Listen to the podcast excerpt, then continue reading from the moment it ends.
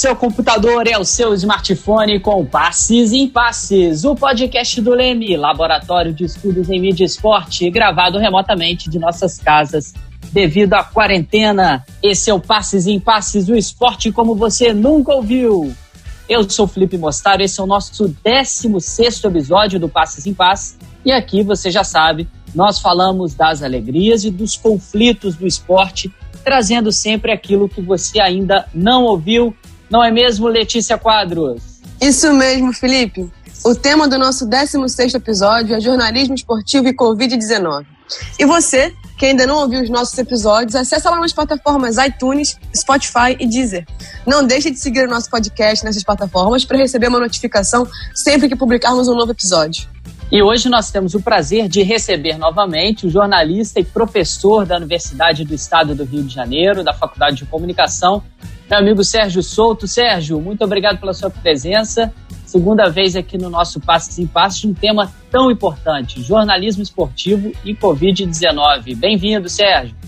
Obrigado, Felipe. Já estava com saudades aqui, reencontrar meus colegas aqui também, pesquisadores do Leme. Queria saudar todo mundo, o Guilherme, Fausto, Letícia e você pela realização desse programa driblando a quarentena e também as dificuldades técnicas. E está aqui com a gente hoje também o Guilherme Oliveira, jornalista e produtor da TV Globo. Prazer em tê-lo aqui com a gente no Passos em Passos. Guilherme, seja bem-vindo. Boa noite a todos, obrigado, é um prazer participar com vocês de um assunto tão importante, né? Falar de esporte, dessa pandemia que realmente preocupa o mundo todo. A gente perdeu até uma Olimpíada, né? Pela primeira vez na história, uma Olimpíada é adiada para o ano seguinte. Três ocasiões a, a Olimpíada não aconteceu por causa de guerras mundiais e agora uma pandemia joga uma Olimpíada para o ano seguinte e assim mesmo a gente não tem a certeza que ela vai acontecer. Muito obrigado, Guilherme. Valeu pela presença. O Guilherme, juntamente com o Sérgio aqui, vai ajudar a gente a explorar um pouquinho como o jornalismo esportivo tem trabalhado durante a Covid-19. Também está aqui com a gente, né, o Sérgio já mencionou, nosso queridíssimo diretor Fausto Amaro, comandando essa parte técnica aí da sua casa, a nossa produtora Marina Mantuano, e o nosso editor Léo Pereira, que vai juntar tudo isso para gente quando você for ouvir aí no seu tocador de podcast preferido. Muito obrigado pela presença de todos. Depois dessa preleção, vamos começar o jogo. Alguém já se perguntou o que seria do jornalismo esportivo se não houvesse esporte em atividade? Nem o mais pessimista dos amantes do esporte poderia pensar em um cenário desses como a gente vive hoje. O fato, porém, é que esse dia infelizmente chegou. E é dia de refletir também sobre o esporte e sobre o papel do jornalismo esportivo. O novo coronavírus veio com tudo e abalou diversas crenças, várias áreas de estudo e modos de vida e com o jornalismo, e principalmente o jornalismo esportivo, não foi diferente. Diante dessa nova realidade, os profissionais e os amantes de esporte estão tendo que se reinventar durante essa quarentena. Os atletas seguem as cartilhas dos clubes de treinos em casa. Os torcedores relembram marcas históricas, grandes ídolos e conquistas memoráveis. Os jornalistas tentam continuar o seu trabalho buscando e transmitindo o que ainda resta de notícias sobre o esporte. E para os canais esportivos, as reprises de jogos e os programas feitos no estilo home office, aqui como a gente está fazendo, foram algumas alternativas para lidar com toda essa realidade. Assim, é uma circunstância muito nova e para a qual a gente não estava preparado. E a gente vai começar aqui o nosso bate-papo, vindo o Sérgio e Guilherme, o que, que eles acham dessas alternativas encontradas pela mídia para lidar com essa nova realidade. Né? O Guilherme trabalha lá na TV Globo, já passando informação aí que ele pode explicar um pouquinho melhor para a gente. Ele é produtor do Globo Esporte e acabou sendo deslocado para outras áreas dentro da emissora, porque, obviamente, não tendo os jogos, a gente tem pouco assunto para se falar aí no mundo dos esportes, nem naquele janeiro que a gente está acostumado a comentar sobre movimentações, quem vem, quem sai do time, nem isso a gente está tendo, né? Agora é só se o time vai voltar a treinar ou não. Gui, muito obrigado pela sua participação. Pode, pode começar aqui a debater sobre isso, depois a gente passa para o Sérgio. Boa noite, Mostari. Então é uma coisa assustadora né, para todo mundo. É, o jornalista esportivo é, nunca passou por isso, por uma situação como essa. Como você disse, antigamente a gente ficava preocupado com o mês de janeiro, porque não tinha futebol, aí as especulações, fazia um baú, a gente ficava preocupado com o dia seguinte, o que fazer na TV, o que fazer no jornal. De repente, nem os jogos no meio do ano é, você tem. Quer dizer, mas eu acho que tudo também não deixa de ser uma oportunidade para o jornalista, para o profissional se reinventar. Eu acho que é, todas essas mudanças que acontecem, não por causa da pandemia, mas desde a chegada das redes sociais, muita coisa tem alterado o fazer jornalismo esportivo, principalmente também.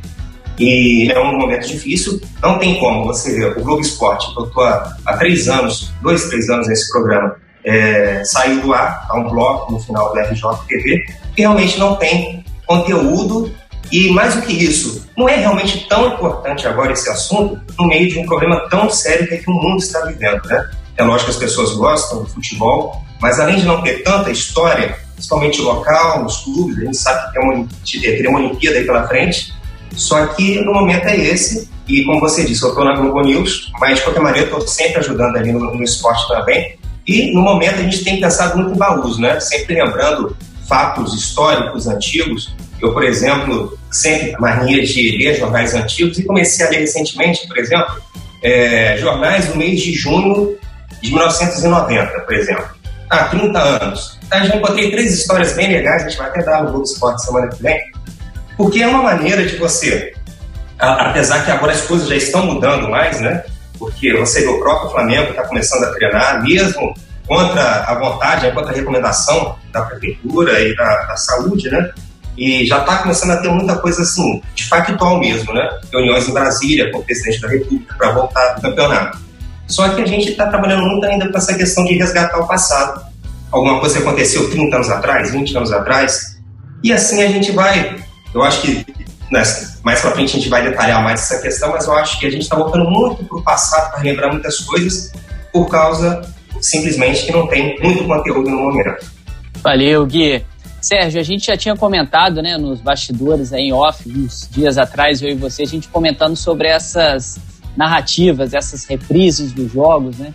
Como que essa ideia de recuperar os jogos antigos, já que não se tem nada para se transmitir no aquele horário tradicional, no domingo à tarde, como que você está observando essa movimentação aí do jornalismo esportivo nesse momento de pandemia? Na verdade, a situação não é completamente inédita, porque na época, principalmente que a imprensa cobria nos campeonatos locais, havia grandes buracos na programação, que era o período de não havia nenhuma atividade. Foi nessa época que o Mário Filho, né, um dos patrões da imprensa esportiva, desenvolveram atividade paralela, com concursos de torcidas, concursos ligados a agremiações carnavalescas que vieram dar nos desfiles do carnaval. A diferença é que aquele período de calmaria, vamos dizer assim, ele era provisório e tinha uma data para acabar. Então agora, além do buraco na programação, não se tem um horizonte da retomada, se tem alguns esboços. Hoje a imprensa volta e não sabe se vai sustentar, se vai ter uma nova parada. Então tudo isso o Guilherme está vivendo mais na frente de batalha, sabe que dificulta até uma programação. Você começa a programar uma série mais longa, o campeonato retoma, aí o campeonato para e tal. Então essas questões eh, vão ficando difíceis. Então, diante disso, a mídia teve que improvisar, gerar notícias, na ausência de notícias, principalmente mesa redonda, é um caminho para andar em círculos. E um dos caminhos que foram escolhidos, como foi citado por Felipe, foi revisitar o passado. Né? Grandes partidas, eu acho que algumas emissoras fizeram melhor do que as outras, por exemplo, a questão da Copa do Mundo, acho que a Globo fez um trabalho interessante de ouvir os tricampeões, eu vi especificamente a Copa de, de 70, de pegar novos narradores, de pesquisar sobre períodos, de localizar as pessoas que estão vendo, que é um trabalho jornalístico. O trabalho jornalístico também é um trabalho de pesquisa. E um caminho que uma coisa positiva, né, no meio dessa pandemia toda e dessa ausência do futebol, é que os jornalistas hoje têm o que eles sempre reclamaram que não tinham, que é tempo. Tempo para programar, para fazer matérias mais elaboradas, grandes reportagens, até alguns boleiros, apesar da intermediação dos empresários de boleiros, dos agentes, pois estão mais disponíveis, estão em casa, então se você tiver uma boa relação, conseguir seduzir para a matéria, você tem mais facilidade de acesso nos clubes, que é aquelas entrevistas rápidas, nem sempre com o jogador que você queria ouvir. Então, eu acho que a imprensa está tentando alguns caminhos. Um dos riscos que eu vejo é se cair ainda mais do que já se tem hoje nos releases de empresários, né? Eu leio alguns blogs ligados ao futebol, então tome de jogador contratado, tem clube aí quando abrir, nem Real Madrid nem Barcelona vão, vão dar para ele, porque o cara já montou do esquadrão deles. Obviamente aquilo é plantação de empresário, mas o, o, jornalista também não tem informação e acaba ficando meio prisioneiro disso. Isso acho que é um risco que a imprensa devia estar atenta para não cair. Mas, no mais, eu acho que nas crises também você pode desenvolver sua criatividade e fazer releituras do passado. Quando você apresenta o passado, você não está fazendo Ctrl-C, Ctrl-V. Você está revendo o passado, você tem um público que não assistiu os jogos naquela época, então você, se você é um bom trabalho jornalístico, você joga o trabalho, o material bruto. Se você quer fazer um trabalho mais jornalístico, você introduz, apresenta aqueles jogadores. Eu acho que são os caminhos que tem. E volto a dizer que a grande vantagem que você tem agora é mais tempo para poder trabalhar, já que a vida do jornalismo, particularmente com as redações diminutas dos gente que estão diante das grandes quantidades de emissões, você não tinha muito tempo. Então, o professor Sérgio foi perfeito. Quando eu falei no início, ah, não tem tanta notícia, mas eu acho que até quero dizer que é o papel do jornalista, na realidade, encontrar e procurar essas histórias, né?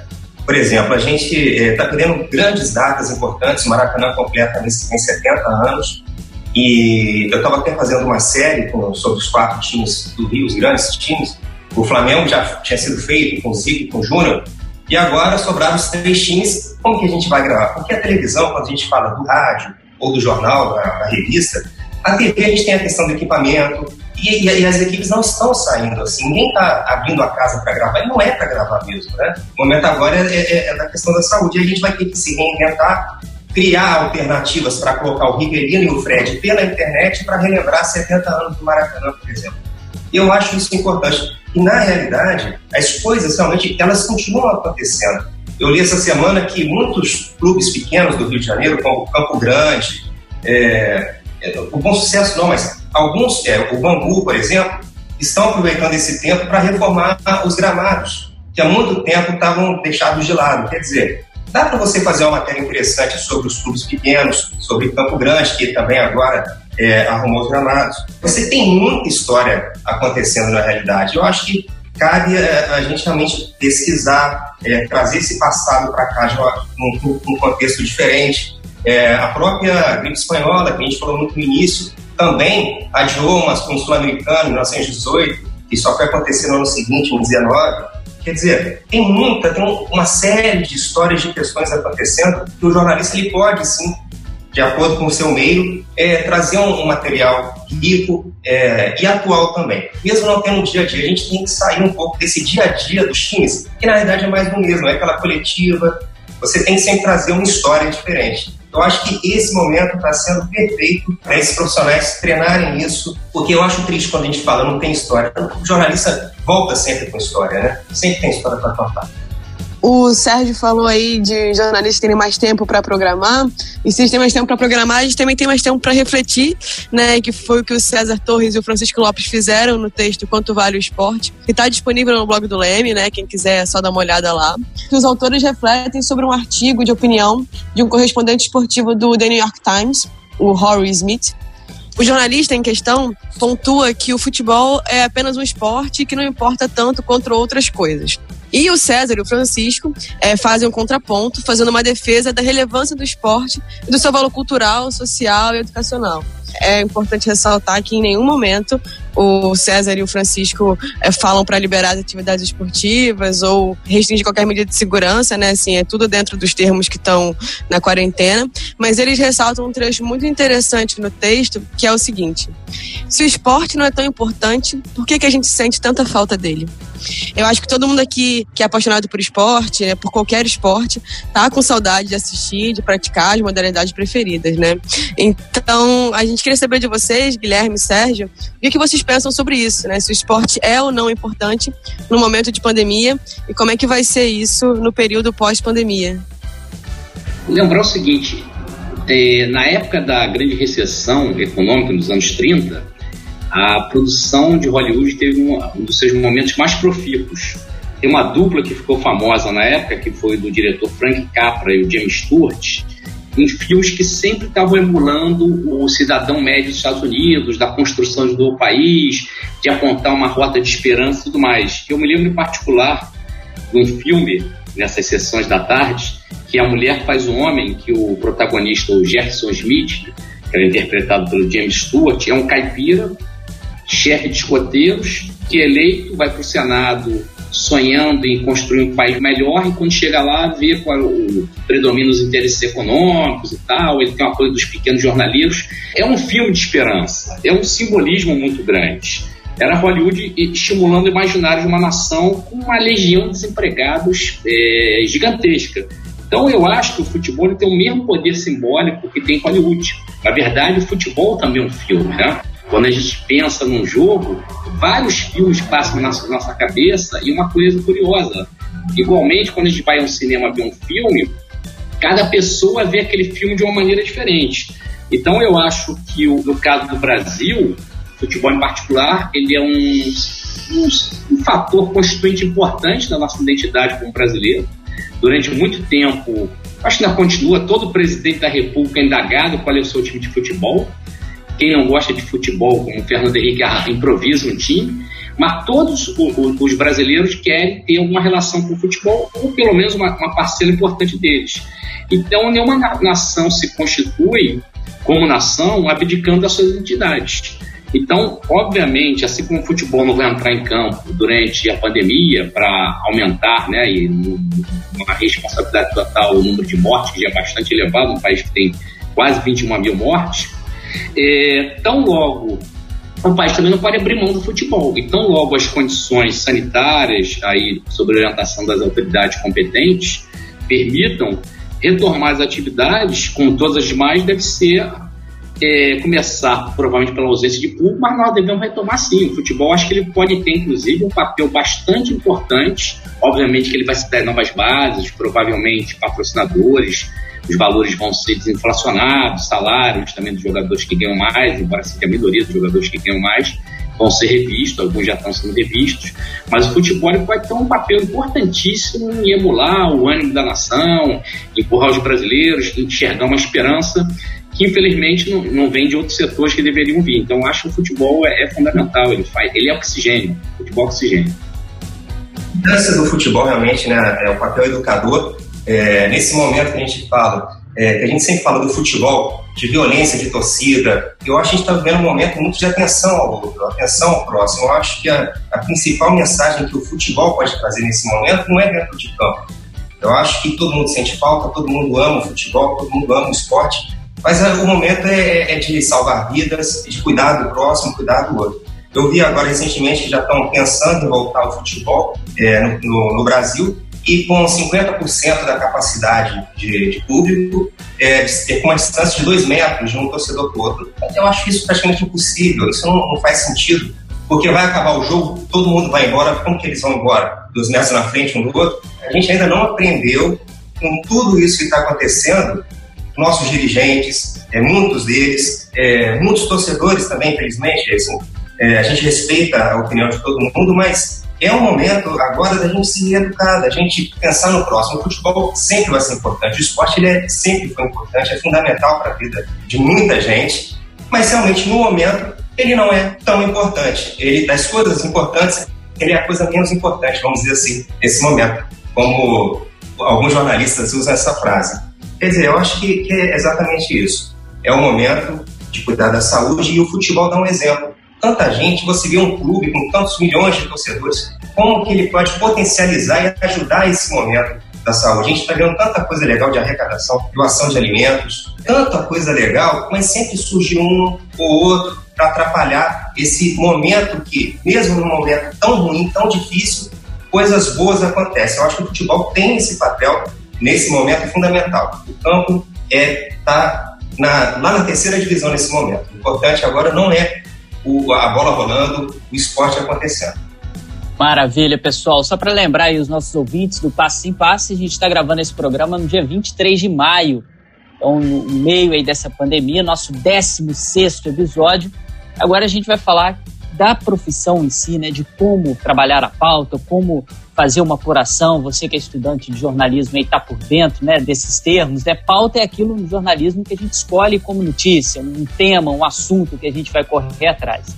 E por trabalhar sempre buscando essa informação e estar em constante contato com o público, os jornalistas acabam ficando bastante expostos aí aos riscos do coronavírus. No caso jornalista esportivo, essa necessidade de estar presente fisicamente foi quase reduzida a zero por conta do que a gente já comentou aqui, da suspensão de todos os campeonatos esportivos no Brasil. E aí, apesar de ter condições de exercer a profissão em casa, aqueles que trabalham com esporte tiveram que descobrir novas formas de entreter o público nos programas ao vivo. Aí eu queria puxar uma coisa que o, que o Guilherme já tinha comentado um pouquinho antes, depois o Sérgio pode falar sobre isso também, que é essa maior profundidade, né? Além desses aplicativos, o Guilherme citou, é, através do que a gente usa aqui, o Zoom, né, ou outras plataformas, para você colocar juntos né, o Rivelino e o Fred e trazer os jogadores, como o Sérgio disse lá, da Copa de 1970, para conversar com eles, já que a gente não tem a ferramenta de poder levar um cinegrafista à sua casa e fazer como eram os padrões normais, como está sendo trabalhar com esses instrumentos, Guilherme? Como está sendo o tempo que vocês estão é, despendendo nisso? E uma outra questão, né, junto com essa, qual a oportunidade que a gente tem de, com esse tempo que o Sérgio disse, que o jornalista sempre reclamou que é, é muito corrida, essa apuração, de colocar isso no ar, como é que a gente pode trabalhar cada vez mais um jornalismo reflexivo, com mais profundidade, com empatia maior, com apuração e pesquisa cada vez mais rebuscada, cada vez mais intensa, uma contextualização dos acontecimentos e a, quando a gente faz tudo isso acaba sendo um jornalismo cada vez mais ético, mais humano e mais social. Como é que a gente pode aproveitar isso para reforçar esse lado do jornalismo esportivo? É o sonho de todo mundo, né? De todo jornalista ter esse tempo para trabalhar, para contar uma história. Eu vou começar com uma história que aconteceu na Rússia, na Copa do Mundo, por exemplo. Quando a gente fala de tempo para contar uma matéria, contar uma história, e realmente, falando do lado da TV, a gente viajou para uma cidade, agora não me lembro qual, que a seleção brasileira ia jogar, e às três da tarde a gente ia fazer uma matéria para o Jornal Nacional. Eram cinco horas depois. Imagina só, a gente dentro do avião, esperar chegar no aeroporto e ainda pensar isso. Às vezes você tem uma história, eu acho é uma profissão muito apaixonante porque às vezes você tem uma ideia de pauta existe um fato. Olha, Neymar vai treinar pela primeira vez. É um fato. Neymar chegou, se recuperou. Mas tem dia, por exemplo, é, o Felipe Coutinho lá na Rússia completou 26 anos. Gente, o que, que vai fazer? Vai falar só que o Felipe Coutinho tem 26 anos? Aí o que, que eu fiz? Rapidinho aí, fui pesquisando quantos anos tinham os grandes jogadores que decidiram Copas. Por exemplo, Paulo Rossi tinha 26 em 82 o Platini, é, aí eu vi que o Maradona, em 86, tinha 26, uns 4, 5 jogadores que decidiram a Copa Iniesta tinham 26 anos. Quer dizer, você conta uma história, uma pauta, às vezes em uma hora, às vezes o pensamento é em meia hora, que você tem que ter aquela ideia e contar a história. E aí não é só, você pode fazer uma, uma, matéria em cima de uma fonte, de um personagem, de uma imagem que você viu, de uma fala que você escutou. É, essa matéria da Rússia, voltando pelo início que eu estava falando, do alto a gente viu uma vegetação assim lá da Rússia que parecia realmente a bandeira do Brasil, estava um amarelo com verde. A, a, primeira imagem da, do Jornal Nacional da matéria já foi feita no celular. Quer dizer, a gente está falando de tecnologia de aproveitar. Nesse momento, por exemplo, Gustavo, o que, que a gente tem feito? Está sendo até engraçado, porque às vezes quando eu vou gravar com alguém, essas pessoas estão sendo cinegrafistas também dentro de casa. Por quê? Eu não quero simplesmente colocar ela no Skype, no Zoom, tudo bem, eu estou gravando, você está falando comigo. Mas a, a, televisão não é só o que você está falando, tem um conjunto de imagens, tem o off, o texto do repórter que você tem que cobrir. Uma coisa é metrada ao vivo, outra é você produzir uma matéria. E dá para produzir matérias especiais num momento como esse? Claro que dá. Hoje, por exemplo, foi no ar agora há pouco, que eu também estou ajudando um pouco na News, a gente vai falar daqui a pouco sobre isso. É, eu tenho pedido para os personagens o seguinte: pega o seu celular, deixa parado em algum lugar, na horizontal, passa por ele, olha para ele, quer dizer, você já vai tendo imagens captadas pelo próprio entrevistado nesse momento. Hoje, por exemplo, uma pauta que eu sugeri na Globo News, o que, que a gente pensou? Eu falei, gente, por que as pessoas têm é, pegado esse tempo para aprender coisas, realizações? Quando isso tudo passar, o que, você vai falar que aprendeu? E aí eu cheguei a três personagens. Uma que comprou uma máquina de costura e já fez a sua primeira saia. Uh, a outra é, tinha o sonho de ter uma horta em casa para ter seu próprio tempero, suas hortaliças e tudo mais. E a outra começou a fazer um curso de Libras. Quer dizer, para a gente fazer uma matéria dessa, a gente colocar no ar uma matéria como essa, não adianta só a pessoa falar, ah, estou fazendo aqui o curso de Libras e falou. Senão fica rádio. Tá entendendo? a TV, ela é imagem, ela, ela é um casamento da imagem com a informação do texto. E aí, o que, que eu pedi? Quando você estiver na hora da aula, pega o celular, filma você estudando, a outra vai colocando água no vaso. Quer dizer, tudo isso está sendo uma coisa muito interessante para a gente aprender, porque muitas vezes a gente quer fazer uma matéria e o nosso personagem fala assim: ah, mas eu não estou no Rio de Janeiro, ah, não tenho o quê? A TV ela tem uma preocupação e deve ter uma preocupação sempre muito grande com a estética, com o formato, com a qualidade da imagem, com a lente que é utilizada em determinada matéria. Isso tudo conta. A estética eu acho fundamental, mas nunca vai ser maior, logicamente, do que a informação.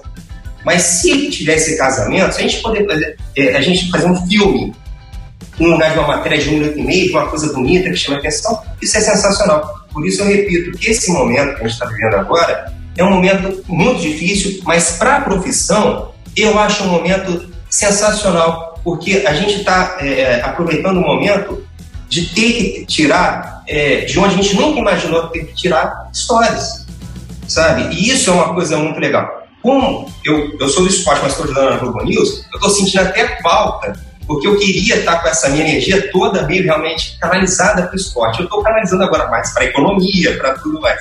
Porque o futebol tem um mundo de histórias. Durante a nossa conversa aqui, a gente pode falar, criar todos juntos aqui cinco, seis matérias, que a gente fala, pô, essa matéria dá para fazer hoje, dá para fazer amanhã. E realmente dá para contar essas histórias. A sua pergunta foi muito boa, eu não sei se eu perdi alguma coisa, eh, deixei de responder alguma coisa, mas basicamente é isso. É nessa questão da gente estar aproveitando esse momento de ter que se reinventar e a gente tem que trazer a notícia, a gente tem que levar a notícia para o telespectador, para a pessoa que está em casa, como? Não interessa. A gente sabe que a gente tem que entregar com qualidade, com ética sempre. Não adianta, você vai abrir o jornal, não pode estar uma página em branco. Você vai ligar a TV, vai começar o jornal. E a maior dificuldade, eu acho que respondendo a sua última pergunta em cima dessa, é, no meu caso, eu sou um cara que eu acho que todo jornalista, na realidade, tem uma preocupação muito grande com o que ele vai escrever, com o que ele vai falar. E a partir do momento que você entra numa editoria, como eu entrei agora, estou no jornalismo, na, Globo News, essa semana eu fiz algumas matérias sobre economia, o dinheiro que não está chegando para os empresários, enfim. Só que teve um dia que eu falei, olha, hoje eu não vou poder fazer essa matéria porque eu preciso estudar essa matéria, eu não posso, né? É, eu pegar um personagem, mas esse personagem tem que estar dentro daquele contexto, sabe? As coisas têm que por mais que a pessoa esteja em casa, a gente tem essa, essa obrigação, então é um trabalho realmente muito grande, é um trabalho, um trabalho de jornalista. Ele, ele é muita inspiração, mas é muito mais, é, é o suor, é, é, o ir atrás, é o correr. Quer dizer, e eu acho que isso também tá bom, porque a gente fala tanto de jornalismo esportivo, que eu não gosto de falar que eu sou jornalista esportivo, eu sou jornalista e trabalho com esporte. E posso trabalhar com qualquer outra coisa, né? Perfeito isso, é, Guilherme, que muita gente acaba desassociando né, o jornalismo esportivo como algo. É, ah, é jornalismo esportivo, o pessoal fica lá falando de futebol, como se estivesse na mesa de bar, né? E aqui a gente está indicando, você citou inúmeros exemplos aqui, é, de como esse momento a gente pode cada vez mais trazer essa reflexão e o principal dos fatos, né? Quando a gente vai trazer informação para as pessoas, é contextualizar em qual situação aquilo está acontecendo. Interessante da sua, da sua resposta, que eu vou passar para o Sérgio agora, é como as pessoas meio que, entre aspas, aceitam, né? A pessoa fazer a sua gravação em casa, apesar dos celulares hoje terem uma qualidade de imagem muito grande, essa estética que você falou que é obviamente importante, nesse contexto, né, nesse quadro social que a gente vive, a pessoa aceita ligar lá Globo News ou o Jornal Nacional ou o RJTV, ou seja, qualquer jornal do seu estado e ver a pessoa fazendo uma imagem de casa pelo seu celular. Sérgio, você acha que isso pode continuar depois, essas novas técnicas, essas novas abordagens, essas ferramentas que o Guilherme citou, isso pode perdurar aí no, no, no jornalismo, nessa ideia de convergência que a gente já vem falando há muito tempo, que vai acontecer? Bom, como isso é muito recente e muitas coisas são na base do improviso, né? Então, é, vou dizer assim, é precipitado você dizer o que vai ficar e o que não vai ficar. Certamente, algumas coisas vão ficar e outras vão ser descartadas, por exemplo. Nada vai substituir o jornalista tá podendo estar tá cara a cara, né, com uma máscara cada um e, e uma distância de dois metros com o seu entrevistado do que fazer por casa. Até porque o Guilherme deve enfrentar um problema grave que é editar os não jornalistas, né? eu participava de um programa na internet mandava o cara fazer imagem com o celular sentado, o cara fazia com o celular em pé. Na hora de editar, o editor ficava xingando a gente, tudo quanto era palavrão. Então, você, quando está entrevistando ao vivo, o teu cinegrafista vai fazer isso, vai dar esse toque e tudo mais. Então, eu acho que uma coisa importante, eu acho para ficar como legado, talvez, primeiro eu vejo a criatividade, estimular a criatividade. Eu fiquei ouvindo ali o Guilherme falando, e eu queria perguntar depois para ele quantas vezes ele pode falar isso na vida. E eu, pelo menos, na época que eu fui repórter, estudar a matéria, só ser repórter especial, fora da pauta, né? e poder ter o retorno do chefão. Então faz a matéria você está com calma para fazer. E certamente é uma matéria mais elaborada. A segunda também que permitam condições de trabalho ao jornalismo. Não adianta querer cobrar do jornalista, o cara tem que fazer quatro, cinco matérias no dia. Não vai fazer. Porque mandou não sei quantos embora. Então, também é importante que nessa pandemia se reviu a importância do jornalismo, mas também se reveja também a importância de quem faz o jornalismo, são jornalistas. Pode se pensar só no lucro das empresas. E a terceira, que eu acho muito legal e que infelizmente não é o dominante do jornalismo, que é fugir do senso comum. Ele estava citando ali matéria de time pequeno, era uma das coisas que eu mais gostava de fazer quando eu fazia matéria de esporte. Uma vez eu fiz uma matéria sobre Madureira, não sei se ainda vale os dados, eu descobri que Madureira era, se não o clube mais rico, era um dos clubes mais ricos do Brasil. Porque todas as lojas ali daquele calçadão, de Garromero e tudo mais, pagam, pagavam um aluguel para Madureira. Também uma vez lá no Campo Grande, tinha um mecena lá chamado Seu Santos, tinha 40 lojas, eu vi na minha frente pagar multa de trânsito para jogador que valia o meu salário de repórter. Tem umas histórias assim interessantes. E o torcedor, isso é que, que eu acho que às vezes fica como uma obsessão para a audiência, o torcedor do Botafogo, do Flamengo, do Fluminense, do Vasco, que é torcedor, gosta desse tipo de matéria. Entendeu? Então, acho que isso, se houver mais espaço para essas matérias, o repórter também brigue por isso, ele também ele fuja do senso comum, eu tenho certeza que vai havendo, mesmo que seja uma guerra de de ocupação, aos poucos vão se abrindo mais espaço para esse tipo de matéria. E, e essas, às vezes, algumas das matérias não são mais importantes, com mais tempo fixam na memória do leitor, do, do, do, que tá, do rádio ouvinte ou do telespectador. É, essa questão que Sérgio está falando, eu acho que o torcedor, é, é, se a gente for falar agora do, do, torcedor, no caso do esporte, do futebol, ele é muito sentimental, ele é muito emotivo. Essa questão da matéria ficar na memória, eu vou dar um exemplo recente que até hoje, eu vou falar uma coisa, é difícil passar assim 10 dias sem alguém ainda tocar no assunto dessa matéria. Que foi uma matéria que a gente fez com o antigo narrador Januário de Oliveira, que a gente reuniu jogadores, a esposa do Ezio, falecido Ezio, é, do Sábio do Flamengo. Quer dizer, um personagem de 95, a gente está falando de de 25 anos atrás. Foi a matéria que mais se repercutiu no passado na Globo. Olha, o Flamengo foi um ano maravilhoso do Flamengo, tanta coisa boa, mas é isso, né? O torcedor gosta do, do, do, do Dolaria, gosta do, do Madureira. Esse ano eu, tive, eu, sou, eu gosto muito de fazer matérias assim, times pequenos, assim. Esse ano mesmo eu fui duas vezes já é, no Julite Coutinho fazer matérias do, do América. E é, é, a maneira que você conta a história. Eu acho que tudo tem história, mas é a forma, é a, é a maneira. Você tem milhões de maneiras de contar uma, uma história. Eu acho que é isso que, que, que vai, vai ser atração pro tanto para o jornalista como para o telespectador, né? É a maneira, o formato de como contar essa história. Porque as histórias, elas vão se repetindo. Daqui a pouco a gente vai falar 50 anos do TRI. Antes eram 30 anos do TRI, 40 anos do TRI, 50 anos do TRI. O TRI aconteceu naquela época. Mas como contar essa, maneira, essa história de uma maneira diferente? Eu acho que esse também é um momento, já que a gente está tendo mais tempo agora, de pensar. Porque a gente já tem que pensar isso tão rápido. Às vezes, ó, essa matéria é para semana que vem. Entende? É, eu, eu, vou só dar um exemplo, pra, porque às vezes é importante, pra, porque às vezes eu falo e às vezes não fica tão claro. Mas, por exemplo, essa matéria dos 70 anos do Maracanã, que a gente está fazendo, eu queria fazer isso com os quatro, não vai ser possível por causa do que está acontecendo. Mas eu, eu levei o Zico Júnior.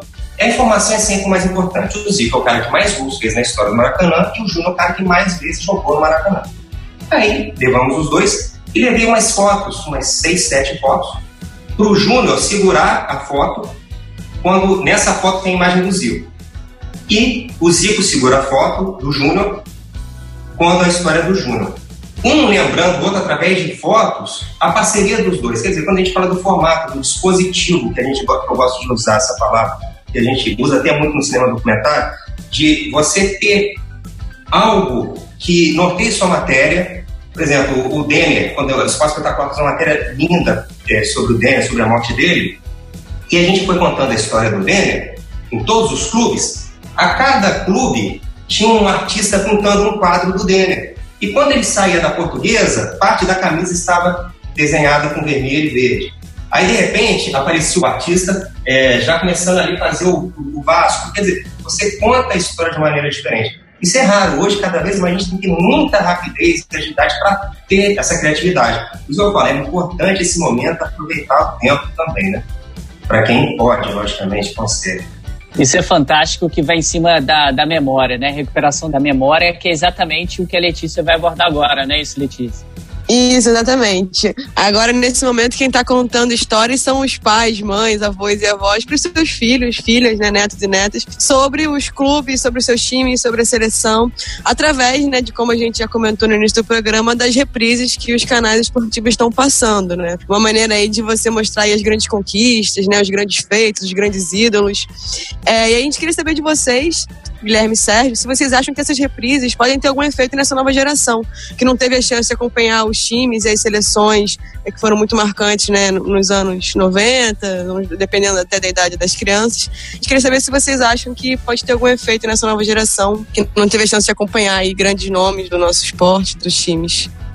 Eu, eu me lembro da primeira vez que eu mostrei para o meu sobrinho, ele devia ter uns 10 anos, um vídeo do Maradona que eu descobri por acaso, estava fazendo uma pesquisa, acho que para mestrado, na, no site do The Times, o jornal vetusto, sério, sobre economia, e estava lá o Maradona é, chutando nas mais variadas posições, numa travezinha mínima, e, e, todas as vezes ele colocava a bola dentro do gol. Ele ficou encantado, porque era uma habilidade que ele não via nos jogadores contemporâneos com quem ele estava convivendo. Entendeu? Acho que a reprise provoca uma miríade de sensações. Uma, talvez, das mais importantes nessa revisita ao passado, não como museu, claro, mas como parte de um contínuo. Entender que o futebol não começou quando você chegou ao mundo. E tem uma visão muito do passado, antigamente, que existia futebol, agora não existe mais, mas também das novas gerações é o seguinte: ah, isso tudo é velharia, hoje eu não jogava fulano, não jogava Beltrão. Então você entender que é o seguinte, para ver o pentacampeonato, houve o tri, houve o bi, houve o tetra e por aí vai. Então, acho que também é, tem uma certa, dizer assim, quebra de arrogância geracional, né? Eu acho que, que vale como, como isso. E agora, qual herança simbólica que essa, essas reprises vão deixar? Não sei. Talvez o, o, o Guilherme esteja tendo mais contato, a Marlon possa falar. O que eu estou vendo em pessoas mais velhas é um despertar de uma nostalgia impressionante. Tem um amigo meu que me ligou, poxa, é, porra, voltou à infância, emocionadíssimo com ver os jogos da Copa de 70, elogiou a cobertura da televisão e tudo mais. Não sei se talvez para os jovens, talvez pelo menos alguns segmentos, ver técnica altamente refinada pode gerar um inconformismo com ver um futebol muito mecanizado. E tem um dos sensos comuns que treinadores incapazes de colocar seus times para jogar de uma maneira eficiente bela costuma dizer o seguinte, é, que né, futebol bonito não ganha jogo. Mas para você jogar bonito, você tem que saber jogar. Você não sabe jogar, você vai jogar bonito. E se jogar feio ganhasse o jogo, todo o campeonato tinha que começar a tabela da parte de baixo, que ia começar pelos quatro últimos colocados. E geralmente são os caras que jogaram mais feio e não chegaram a lugar nenhum. Só a segunda, a terceira divisão. Então, que tipo de herança, não sei, mas pelo menos botar alguma centelha, eu acho, na cabeça das novas gerações, eu acho importante, mas acho mais importante que isso, comparações são sempre subjetivas, é, é perceber o futebol como esse contínuo. Entendeu? O contínuo geralmente se dá só na transmissão do time, do pai para o filho, para o neto, etc e tal, mas não se percebe o jogador do passado, ele é uma continuação dos primeiros jogadores e tudo mais. Vou até aproveitar só para dar uma sugestão de pauta para o Guilherme, que foi uma coisa que me incomodou. Tem vários conhecidos meus flamenguistas, ninguém lembrava uma história fantástica, um jogador chamado Bejoca, que é um jogador que até se converteu aí para alguma igreja, um jogador farrista tudo mais.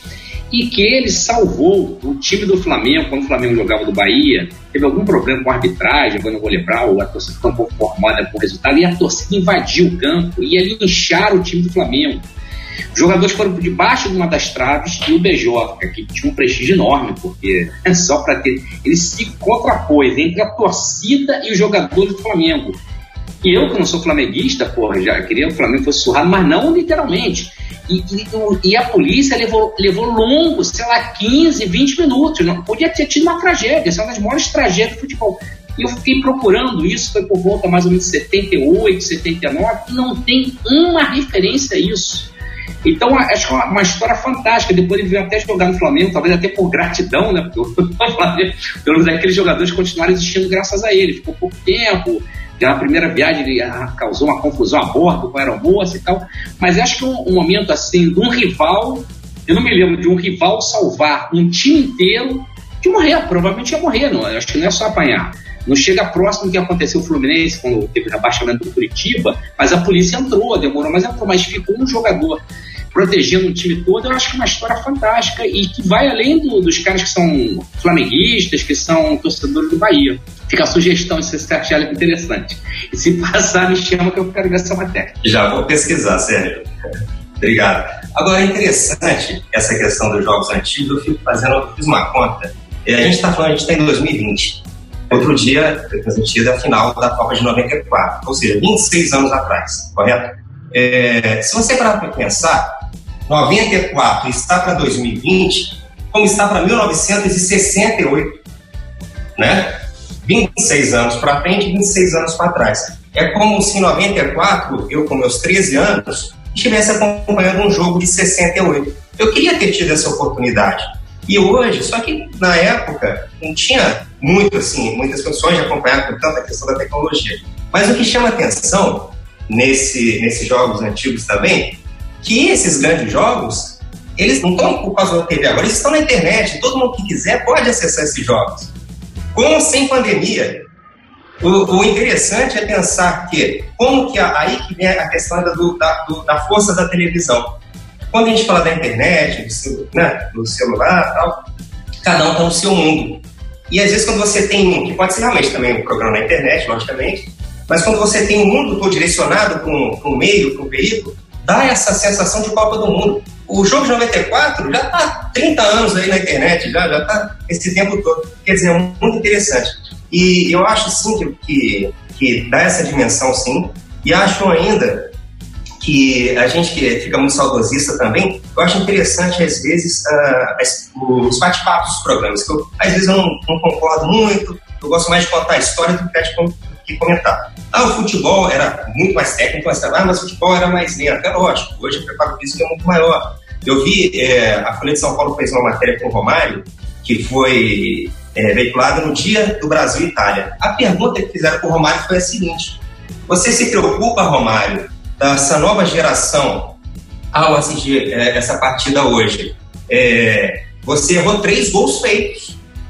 Quer dizer, a gente sempre está acostumado a falar que o Romário foi o cara da Copa de 94 e a pergunta do, do repórter para o Romário foi: Você está preocupado com esse jogo ser exibido? Olha que loucura, né? Porque tem todo um contexto, não é só um jogo que a gente está falando. Tudo bem, Pelé na Copa da Itália em 94, em 70 acabou com o jogo. Quer dizer, tem toda uma história, um saudosismo, e é legal que você traz também é, pessoas que estão esquecidas, grandes esportistas, esportistas que estão sumidos, passando a perda, necessidade, você lembra, relembra eles, eu acho uma coisa muito bonita e, e, e muito importante. E mostra um período, é, é, muito lúdico também, é muito bonito, porque é, nessas pesquisas que a gente faz também do, do baú, pesquisando, eu estava com duas histórias assim, não sei se temos aí algum botafoguense, mas uh, em 1990, quando o Botafogo foi campeão carioca, o Carlos Alberto Dias fez o gol do título. Naquela famosa volta olímpica dupla, né? O Vasco com a caravela e o Botafogo com a, com a volta olímpica dele. Mas olha, eu gosto de pesquisar muita coisa antiga, mas eu não lembrava de um detalhe que eu sugeri para a gente exibir agora, em julho, na, no Globo Esporte, que é o seguinte: o Carlos Alberto Dias ele foi contratado pelo Flamengo no início do Campeonato Carioca numa cidade que eu me fugiu o nome onde ele estava, e o Botafogo foi treinar nessa mesma cidade. Num dia, à noite, ele simplesmente saiu do hotel e foi no hotel do Botafogo assinar um contrato, mas foi uma loucura que o, o Renato Gaúcho falou, não vou dividir o quarto mais com o Carlos Alberto Dias, deu uma confusão, e aí o Dias falou que o empresário dele que enrolou, mas foi uma loucura. E o Dias acabou indo para o Botafogo. No primeiro encontro, Botafogo e Flamengo, quem faz o gol da vitória aos 45 do segundo tempo? Carlos Alberto Dias. E ele ainda faz o gol do título. Quer dizer, olha quanta riqueza que a gente tem de contar coisas do passado nesse momento também. Falando das certezas, eu estou voltando a esse assunto da matéria, porque a gente tem uma coisa maravilhosa, é, que a gente tinha acesso às coisas. O Renato Gaúcho, ele foi num churrasco com o jogador do Flamengo após a final, o primeiro jogo de uma final de Prato Brasileiro. O, a, o, jornalismo perdeu muito e talvez nunca mais vai ser o mesmo, nunca mais vai conseguir uma coisa que era maravilhosa e que eu consegui pegar um pouco do fim disso, que era o seguinte, ia ter um Botafogo e Fluminense, o Ricardo Pinto e o Ricardo Cruz, que eram os goleiros, eles se encontravam um dia anterior, ia para uma churrascaria, almoçar, isso era matéria, tinha um bate-papo. Há quanto tempo a gente não vê é, dois adversários conversando na véspera de um, de um a gente está falando de um evento, gente. Futebol é, é uma coisa bilionária. Não é para ser inimigo do outro, é para promover o espetáculo. O que os clubes fazem? Eles não promovem mais. Flamengo e Fluminense jogaram uma final de Carioca é, recentemente, uns três anos atrás, 23 anos depois do gol de batida. Curiosamente, eu, eu fui analisar os jornais e os programas de TV do dia e do dia anterior. Você vê 95, uma coisa maravilhosa. A Gávea lotada de torcedores, jogadores conversando. Fluminense, vamos quebrar o tabu 10 anos. Aí você pula 20 e poucos anos depois, que se a gente fala que as coisas são para evoluir, se eu tivesse entrado em coma em 95 e voltasse agora, gente, vai ter mais um Fla-Flu. Eu ia abrir os jornais e falei, caraca, o que, que tem aqui no jornal, o que tem na TV? Você ia levar um sucesso morrer de novo, porque não teve, gente. O Flamengo e o Fluminense, o time não abriu o treino na véspera do jogo, ou seja, não teve imagens da véspera de um Fla-Flu, gente. Um Fla-Flu de Nelson Rodrigues, de Mário Filho. A gente não promove mais os espetáculos, a não ser que empresas, a Nike ou não sei quem, olha, o Neymar vai falar, aí vem tá ele com aquele patrocínio atrás Sabe? Eu sei que hoje são muitos jornalistas, muita é, é, rede social, internet, mas é preciso valorizar esses momentos, né? O, e, e, outra coisa, até para não alongar muito nessa, nessa questão, é, para não fugir do tema, uma coisa que eu descobri, assim, que eu descobri não, mas que eu tenho feito muito, e também é uma coisa bonita, que não, não era feita antigamente. Por exemplo, eu tenho aqui a, revista Placar dos anos 70, todas você sempre, os jornais, o assunto é o, o artista do espetáculo. Né? A não ser que surja aquela igual do Rojas, da, da fogueteira, sempre tem alguns personagens simbólicos. Mas hoje, já repararam que toda semana, pelo menos três, quatro torcedores são históricos? É, não sei o quê. Por quê? É o que está sobrando no sentido não pejorativo, mas é uma alternativa da gente conseguir contar sobre determinado time porque às vezes você não tem acesso ao jogador. E isso, quando a gente volta ao passado dessas reprises, a gente lembra de muita coisa. De você ver um jornal dos esportes na banca com aquelas informações, a Rádio Globo à noite. Hoje você vê a Rádio Globo que vai sair do ar em São Paulo. Não é questão de ser saudosista. Eu sou saudosista. Mas é, as coisas poderiam realmente é, ter mais emoção, porque o futebol é emoção, o futebol é paixão, o futebol é o torcedor, gente. Não adianta, se ficar muito frio, vai, vai perder a graça, já está perdendo. Maravilha, Guilherme. Eu, no início eu estava comentando lá do jornalismo reflexivo, né? Eu sempre gosto de falar muito com os meus alunos a diferença básica do jornalismo reflexivo, que é esse que o Guilherme está discorrendo sobre ele, para o jornalismo técnico, que é esse que infelizmente a gente vê em muitas situações. Que é isso, é o técnico, o cara foi lá, deu a informação, é, é foi lá na entrevista coletiva, respondeu cinco, seis perguntas, acabou, todo mundo tem a mesma reportagem, cada um volta lá para sua para sua redação, escreve aquilo e pronto, acabou. E essa ideia, né, de, de a gente estar tá revisitando esses jogos é uma percepção que o Guilherme teve que eu não tinha tido ainda, que a gente comentou muito sobre como era o jogo, como eram os jogadores, mas como era o jornalismo esportivo, né? Como eram aquelas narrações. Talvez a gente não conseguiu na, na internet, como o Guilherme falou. Você que está acompanhando nosso passo sem passo pode entrar no YouTube da vida, vai digitar aí Copa final, Copa do Mundo de 1970. Você tem a narração da época, você tem os comentários da época e ver até como essa narrativa ela estava com, repleta de muito mais emoção, de mais hipérboles jornalísticas, né? Aquilo que o pessoal brinca do rádio, que passou raspando e a bola não passou, que isso faz parte da emoção que o rádio coloca, que a televisão acabou herdando um pouco, e que a gente vê algum, uma, uma diminuição dela, né? Como o Guilherme estava comentando aqui. Eu vou passar para a Letícia, que ela tem mais uma pergunta e o nosso programa está muito bom. Você que está aí acompanhando, acompanhando o nosso passo em passo, pode compartilhar com seu amigo. Você que gosta de jornalismo esportivo, sentiu saudades aí da época que o Sérgio e que o Guilherme estavam se recordando, manda para ele no seu grupo de WhatsApp para vocês debaterem depois sobre as possibilidades que, que a Covid-19, essa tragédia que acontece no mundo, pode abrir essas possibilidades para o jornalismo esportivo de alguma forma recuperar algumas de suas atividades principais, principalmente recuperação da memória. Letícia. É interessante pensar também que talvez um dos maiores desafios do jornalismo em tempos recentes tem sido a migração para a era digital, né? Hoje, por conta da internet, das redes sociais, é que os jornalistas conseguem fazer o seu trabalho de casa, né? Assim, mesmo durante o isolamento. Não apenas os jornalistas, mas também os clubes, os jogadores, os próprios canais esportivos, através da sua rede social, se comunicam com o público, gerando um engajamento cada vez maior. Né? A gente tem visto várias ações aí que tem através da internet, tem agora campeonato de futebol pela internet, os clubes fazendo várias ações. É, vocês acham que esse engajamento que, a, que, a rede, que as redes sociais proporcionam vai se manter num cenário pós-pandemia?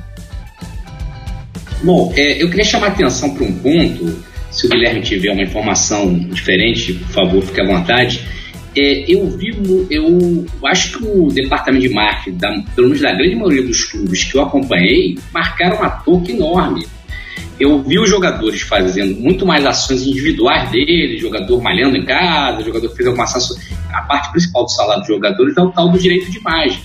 Eu não vi uma ação institucional de marketing dos jogadores usando a, a, a, a, imagem dos seus principais atletas. E isso era agora a grande chance, porra, porque tá tudo parado, você tem uma, uma audiência cativa, seca pro futebol, e você não aproveita isso, eu achei que isso aí foi uma grande toca, ou incapacidade mesmo dos clubes eh, aproveitarem esse período de paralisia das atividades, de que efetivamente já não usam normalmente, né? O que tem mais ou menos é o tal do sócio torcedor, mas raramente você pega uma ação de marketing, às vezes é muito mais uma ação individual do próprio jogador, visando um patrocínio, alguma coisa, do que uma ação do clube. Então, uma coisa que me chamou a atenção. É, não sei se. É, você perguntou sobre o jornal, mas o jornalismo tem a ver com, com a cobertura dos clubes. Sobre o jornalismo, a gente falou mais ou menos, né? tem que ver o que vai, que vai ficar, o que, que não vai ficar. Eu só queria fazer uma retificação no que o o Guilherme falou, eu, no caso, porque eu vivi isso diretamente, eu entrevistei tanto o Carlos Alberto Dias, lá no, no apartamento dele, em que o Emil emprestava para os jogadores do Botafogo e para os treinadores. Ele, aliás, me deu um bolo, deu uma bronca por ele, entrevistei depois ele por telefone, estava só a noiva dele lá e a mãe da noiva. Quanto à questão do Renato. O Renato ele foi afastado do Botafogo porque ele foi dar churrasco na boca do gaúcho. Então aquilo o Botafogo tinha perdido, o Flamengo, aquilo foi um, criou uma crise, o Newton Santos, da tradição, falou assim: olha, cada um faz o que quer. Eu, já, eu jamais faria isso com o adversário. Então, é, isso não invalida o que ele está falando, jogadores adversários, não sei o quê. Só para lembrar uma, uma, uma, coisa, uma vez foi uma briga pesada de campo entre o Edmundo e o Júnior Baiano. Mas assim, de, de mão, de tapa. Pouco tempo depois, o contínuo do Globo, né, porque eu estava no Globo, encontrou os dois, estão bebendo naquele bar de boleiro, que agora esqueci o nome, que tinha na barra, que a mulher estava lá os dois na mesma, a mesma mesa. Então, essa questão que ele falou não, não invalida, só fiz uma retificação, digamos assim, porque eu fui testemunho popular do fato, né? Vou, vou passar agora para o Guilherme, para ele também comentar isso aqui com a gente. É, Guilherme. Desculpa. Antigamente, antigamente não, até pouco tempo atrás, você tinha os jornais, é, os grandes veículos, é, todo mundo tendo é, uma coisa externa é, do jornalista que é o fazer o esporte, o, o jornalismo esportivo. Só que agora você tem a TV do clube, você tem a rádio do clube, tem um lado bom que você está falando só com o seu público, você não tem aquela preocupação jornalística de contar os dois lados ou os vários lados da história. Faz é, parte. Eu não diria que é um jornalismo, né? mas é, é um engajamento importantíssimo, interessantíssimo, sim, é, com certeza. Eu acho que veio para ficar. Os clubes estão ganhando dinheiro com isso, seja no YouTube, no Instagram. É, é, o Fluminense mesmo agora lançou a sua camisa ao vivo pela rede social, foi uma coisa que uma audiência gigantesca, né? É, você, voltando no outro assunto do Fluminense e Flamengo, que a TV Bandeirantes reprisou, o Fluminense vendeu ingressos para esse jogo e 95. E todos os ingressos, é, acho que os 110 mil reais, foram para pagar, é, comprar alimentos para os funcionários do clube. Né? E aí a gente entra numa outra questão que o professor Sérgio falou, dos clubes, às vezes da imagem dos jogadores, e ele está com toda a razão. Aí eu, eu comento uma coisa: o Vasco não recebeu salário esse ano. Os jogadores do Botafogo, outro dia, até antes da pandemia, não estavam dando entrevista. Com que moral um clube pode chegar num momento que seria importante para a imagem dele se ele nem paga o jogador em dia? Como que pode um clube como o Vasco da Gama é, ficar quatro, cinco meses sem salário? os jogadores, né? O próprio Flamengo está com tanto dinheiro, demitiu funcionários também. Quer dizer, é uma coisa assim a, a, a se pensar realmente. E no caso, professor, você está falando do, do, Renato, mas eu acho que o que eu falei foi o que o senhor falou, não? Eu, eu fiquei em dúvida porque o Carlos Alberto Dias foi em 90 e o Renato Gaúcho foi em 92. É que você falou que ele foi um almoço com os jogadores do Botafogo. Na verdade, não sei se havia uma aposta, ele era muito amigo do Gaúcho do Flamengo e ele foi levar churrasco na boca do Gaúcho. Então o cara tinha feito gol no Botafogo, o Botafogo tinha perdido, como se fosse o inverso. Acho que a torcida do Flamengo também não ia ficar nada satisfeita, né? É verdade. Mas no valida isso você falou da relação dos jogadores, mas essa se extrapolou. Nem o Newton Santos gostou. Mas no caso, professor, do Renato, eu tô falando foi em 90, com o Carlos Alberto Dias. É, o Renato era do Flamengo o Carlos Alberto Dias também era do Flamengo. É, aí teve uma. Mas enfim, só para. Isso, no caso foi em 92, mas eu entendi o que você falou. Mas, é, é, mas isso era muito bom, né? É porque você tinha essa questão. Poxa, brincadeira, gente. Você colocar o churrasco. Isso é, agora, hoje não dá para pensar nisso, né? Mas já você não pode perder de 3 a 0 uma final também, né? E vai lá no, no churrasco de, de sunga, na piscina. Aí é uma. Não dá, né? Mas são histórias do nosso futebol brasileiro, que é uma coisa maravilhosa, né? Uma outra coisa assim, até interessante já que a gente está falando sobre essa questão, e, e, a gente, engraçado como a gente está voltando muito assim. Não vou voltar a passar, não quero lembrar de outra história. Vamos caminhar com essa questão da pergunta mesmo, senão a gente vai ficar toda hora voltando. Mas tem histórias maravilhosas, realmente, que hoje a gente não, não, não teria mais. Guilherme, pode voltar quando quiser, cara. É, eu estava conversando com, com o Sérgio, né, algumas semanas atrás, e a gente discutindo como essa demanda, né, como o Guilherme é, falou muito bem, que já está disponível aí no YouTube, mas quando a televisão faz esse agenciamento né, jornalístico de colocar um jogo em transmissão, parece que todo mundo, ah, já que está aí passando, era um horário que eu estava acostumado a assistir, eu vou assistir, né? No último domingo agora passou a final do River, aqui perto da minha casa, o pessoal comemorou de novo os dois gols do Gabigol. É muito interessante como que o narrar o jogo e a narrativa eles estão muito é, entrelaçados um ao outro, né? As, as, teorias de narrativa e as teorias do jogo. Eu estava conversando exatamente isso com o Sérgio, aí tem um texto lá disponível no nosso blog também que relata essa questão. Como que o jogar é uma atividade inerente ao ser humano, né? Uma coisa que a gente faz naturalmente o tempo inteiro e o narrar também. Então essa coisa do lúdico, de ter essa brincadeira que o Guilherme falou, de um jogador com o outro, de você querer narrar, de você querer ver um jogo o tempo inteiro, é de querer jogar, de querer essa brincadeira, isso é totalmente comum, né? A gente viu na época da, da pandemia um programa de reality show, o Big Brother Brasil, se tornou, já que não tinha jogo, vamos cada um escolher ali uma pessoa para torcer é, e vamos ver alguma coisa ao vivo. Eu tô vendo muita coisa antiga. Eu queria que vocês comentassem um pouquinho e a Letícia também entrasse nessa rodada é como que ela entende esse narrar, esse jogo muito evidente no jornalismo esportivo, que agora ficou mais escancarado ainda nessas reprises. É, esse papo que nós tivemos, que é um programa que eu montei às tardes com o Sérgio para discutir assuntos variados, ele me, me fez, inclusive, eu estou escrevendo até um, um texto sobre isso, que é o seguinte: a maneira como a gente viaja no passado é, não é nunca da mesma maneira. Se você revisita um jogo da seleção brasileira, no momento que a seleção brasileira era sinônimo de união nacional, como era até, sei lá, até os anos 90, você tem uma torcida uníssona, torcendo pelo Brasil, todo mundo querendo, a partir do, momento que o Brasil a seleção passa a, a, não ser tão representativa, ou pelo menos ter um peso menor que tem um dos clubes, que você passa a ter uma, uma relação mais distante, essa relação torcida-seleção vai deslizando, e quando você vai rever um jogo do seu time. É, foi até interessante que o Felipe me contou que ele, não, quando ele viu o gol da cavadinha do Louco Abreu, ele ficou incomodado. Isso me fez me alertar, porque eu estava querendo ver alguns jogos do meu time, independente de e eu descobri pela reação dele, aí, embora de times diferentes, acho que a reação parecia. Eu também não estava preparado psicologicamente para perder de novo no replay. Então, essa relação, o investimento afetivo, emocional que a gente tem, é muito interessante, porque eu estava pensando inicialmente em ver reprises para analisar tecnicamente coisas que no calor é, da, da, partida eu não tive condição de identificar com tanta clareza, você está envolvido. Mas esse depoimento dele me fez pensar a mesma coisa em relação ao meu time. Então, esses jogos, na verdade, são vários jogos. É um jogo do cara que estava lá no estádio, do cara que não pôde ir ao jogo, do cara que não viu o jogo, está vindo pela primeira vez. Então, é, é, é, são várias partidas acontecendo. É justamente essa riqueza da narrativa. Porque isso remete antes da televisão, os radialistas, eles tinham que construir o imaginário do ouvinte. Então, haja bola raspando a trave que passava perto da bandeirinha de córner.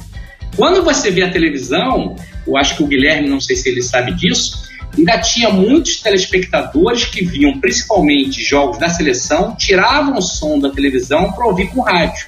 Agora com delay fica mais complicado. Você vai gritar antes, tá bom. Teu vizinho vai gritar depois. Então, é, essas questões da revisita ao passado, elas mexem com a riqueza que o futebol é. Como uma partida de futebol, embora ela dure 90 minutos e eventual prorrogação, como ela não se esgota nos 90 minutos. Ela continua sendo jogada durante muito tempo e às vezes ela fica num cantinho e depois ela volta de novo ao campo pelo imaginário dos diferentes torcedores. Guilherme, meu amigo, como é que é essa história aí de jogar, na, ao, ao narrar, se jogar de novo a mesma partida? Como é que você percebeu isso aí na sua experiência de ao recordar os jogos do, do seu clube do coração, por exemplo? O professor Sérgio falou uma coisa sensacional, né? Ele não estava preparado né, para perder de novo, né? E eu vou um pouco além.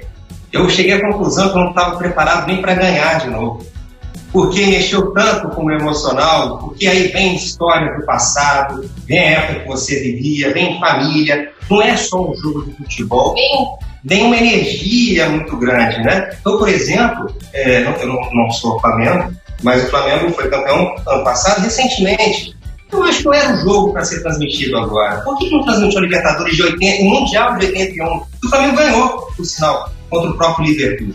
Porque você precisa ter esse distanciamento do que se vive no momento. Está muito recente. Agora, o meu jogo que, que, me marcou já tem 20 e tantos anos, tem, e eu vou ser sincero, eu me senti mal até depois do jogo. Eu falei com um amigo meu, que, cara, não sei se tá me dando uma nostalgia aqui, e tava meio, meio escuro domingo, e aí essa, juntou pandemia, juntou tudo, e aí, pô, mas é melhor que eu tivesse perdido, né? Mas realmente mexe muito com a gente, assim. Eu gosto demais, eu, eu, eu falo assim, não é só jogo, assim, por exemplo, a, gente, a, nossa cultura perdeu tanta gente boa nesse momento aí agora, né? Moraes Moreira, Aldir é, o Ruben, tanta gente boa, é, o ator. Eu tenho o, essa mania, essa volta ao passado de, por exemplo, o Aldir, todos, isso é muito interessante até destacar, todos esses nomes que a gente perdeu na arte, na cultura, todos eram apaixonados por futebol. Todos foram influenciados de alguma maneira pelo futebol. O Aldir Blanc, em 65, quando o Vasco foi campeão carioca, ele, eu acho que foi 65, não, 55, ele foi com o pai para ver Vasco e Bangu. O Bangu não poderia ser campeão, mas se o Vasco vencesse. E ele presenciou, na realidade, um fato inédito até então no futebol. Talvez o professor possa me corrigir se eu estiver errado. Mas, pelo que eu li, eu acho que sim. Pela primeira vez, um jogador foi expulso no intervalo um jogador do Bangu. Peço desculpa que eu me fugiu o nome dele, que é um jogador super famoso do, do da época. Mas o que eu quero dizer é o seguinte: estava chovendo muito, o Bangu estava ganhando de 1 a 0, o Vasco virou. Claudir Blanc na torcida, os portugueses levantaram ele, ele se perdeu do pai. E, e ele morava em Vila Isabel. Quer dizer, foi todo ensopado para casa. 20 anos depois, ele fez uma música sobre o Vasco da Gama. O, agora, o Sérgio Santana, os últimos contos dele, foi sobre o Fluminense, um treino que ele acompanhou nas Laranjeiras, que ele se passou por uma trave de futebol, num treino do Castilho em 1955 também. Quer dizer, olha a influência que o futebol traz para a arte, traz para todo mundo. E aí eu pergunto, será que o futebol atual vai influenciar artistas daqui para frente, 20, 30 anos? Será que vamos ter o Moraes Moreira fazendo uma música como ele fez Zico? Saudades do Galinho quando ele foi para fora? Se hoje os jogadores ficam um ano, dois anos no time, não fica tanto? Quer dizer, é, essa questão assim é, é muito forte e, pegando só mais um exemplo, um escritor que eu gosto muito, muito, muito, do uruguaio, que, que faleceu tem quatro anos, a gente está com a memória ruim, isso a gente vai editando, tá? O que escreveu o Futebol Só é Eduardo Galeano. Eduardo Galeano. Cara, o Eduardo Galeano, eu tenho certeza absoluta, até porque ele já falou e escreveu sobre isso, que a final de 50, quando ele era um garoto, influenciou a vida dele. Porque ele fala, pô, 200 mil brasileiros, o Uruguai saindo daqui, perdendo, o empate era do Brasil. O futebol, ele muda, ele, ele, as histórias são sensacionais. É isso que é o bonito do futebol. Isso é uma coisa maravilhosa. Não sei se eu fugi muito do, da sua pergunta, do assunto, porque o futebol, ele é mágico por isso. Que a gente viaja. Eu estou me sentindo aqui, estou aqui na minha sala, se eu falar contigo que eu estou dentro do Maracanã, eu estou dentro do Maracanã porque ele envolve a gente. E isso é muito bonito, né? O futebol ele é apaixonante por isso. Você que está aí na sua casa ouvindo a gente, ou em algum outro local, né, no seu celular ou no seu computador ouvindo nosso podcast, e está sentindo na pele tudo isso que o Guilherme acabou de falar, de estar voltando no tempo, essa é uma das armas que a narrativa tem. Funcionar como uma máquina do tempo para gente. Quando a gente está contando essas histórias aqui antigas, é exatamente isso que acontece. A gente pega a pessoa, leva ela de volta para aquele acontecimento e pode acontecer dela se emocionar de novo, seja show, choro, seja uma alegria muito grande, né? Esse é o poder da narrativa. Por isso essas narrativas do esporte são tão importantes. Por isso é o nosso trabalho aqui no Leme fazer exatamente isso, né? Identificar como ao pegar essa maquininha do tempo que se chama narrativa e voltar a relembrar jogos do passado ou voltar a, a relembrar antigos campeonatos, como que isso mexe com o nosso emocional e como que o futebol é esse palco fantástico para a gente entender essas narrativas, disputar essas narrativas e reforçá-las, né, cada vez mais, ou remodelar, remodelar essas narrativas, como o Sérgio disse, né? A cada vez que a gente assiste um jogo desse, eu não sou o mesmo Felipe, você ouvinte não é o mesmo Felipe, o Guilherme não é o mesmo, o Sérgio não é o mesmo, a Letícia não é a mesma. Então, a nossa percepção daquilo que aconteceu é completamente diferente antes de passar aqui para Letícia, eu conversando com um amigo meu sobre a Copa de 2002, do pentacampeonato, ele falou, pô, aquele jogo foi ruim pra caramba, cara, essa seleção não era tão boa como eu imaginei. Claro, tinha os dois Ronaldos, o Rivaldo, assim, numa fase absurda, mas o time era muito ligação direta, muito chutão. E eu brinquei com ele, falei, pô, a gente era jovem, cara, a gente tinha 20 anos na época, assistia os jogos de madrugada, bebendo, com o pessoal e a realidade que a gente vivia naquela época era completamente diferente. Hoje a gente olha e fala assim, caramba, o time não era tudo isso que a gente pensou. E isso tem muito a ver com a psicologia também, né? Que uma da, dos pontos que a nossa queridíssima Letícia, ela é estudante de jornalismo e estudante de psicologia. E Letícia, o que, que você não só da parte do jornalismo, né? Disso que a gente está comentando agora dessas narrativas e tudo mais.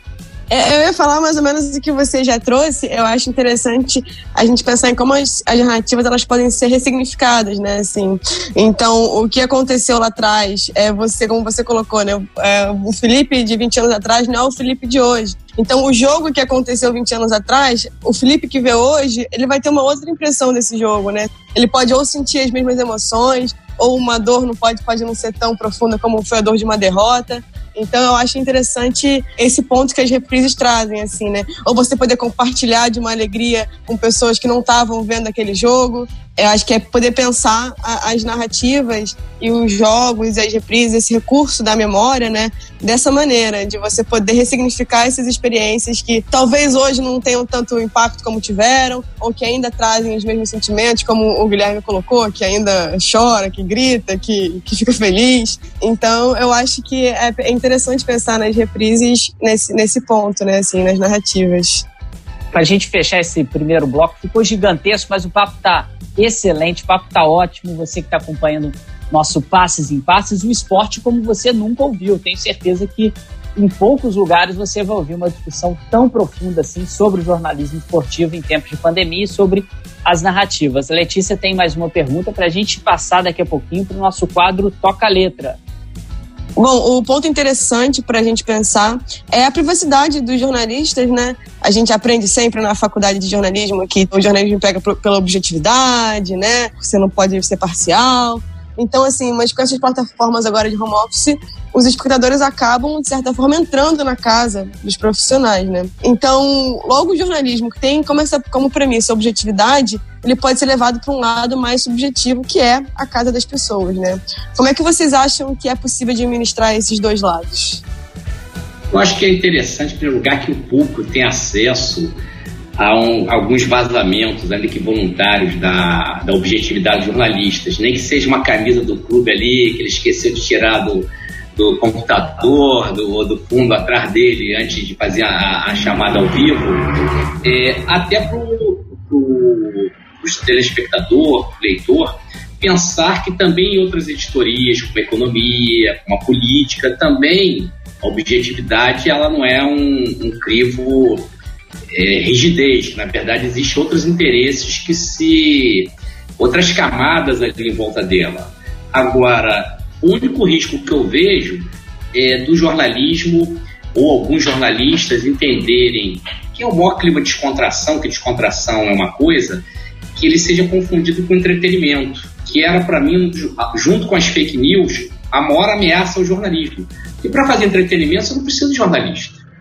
Você bota qualquer youtuber aí, tem uma audiência lá, 2 milhões, 3 milhões, não sei quanto. E o jornalismo está provando que ele é indispensável. Então, o, o, o, maior risco que eu vejo é que se o jornalista é, achar que esse momento de maior relaxamento em casa é uma autorização ou é um estímulo para aprofundar o, a marcha insensata que eu acho que o jornal estava indo com uma parte principalmente esportivo para entretenimento, e passa a se considerar que o jornalismo é descartável, que não é verdade. Né? Não, não, depois a gente vai falar isso mais a gente, mas não foi, foi construída nenhuma alternativa hoje é, que seja reconhecida para além de cada bolha que substitua o jornalismo. O jornalismo está sob forte escrutínio, perdeu financiamentos, erodiu a própria credibilidade é, por assumir posições partidarizadas e tudo mais, mas não se construiu nesse processo nenhuma prática social que substitua o ato de informar a sociedade. E se ele se mistura com entretenimento, ele pode correr esse risco. Então, acho que esse é o risco maior que eu vejo. Nada contra o bom humor. Acho que o bom humor, inclusive, numa uma, uma editoria mais leve, como, como, como esporte, é muito bem-vindo, mas humor no entretenimento.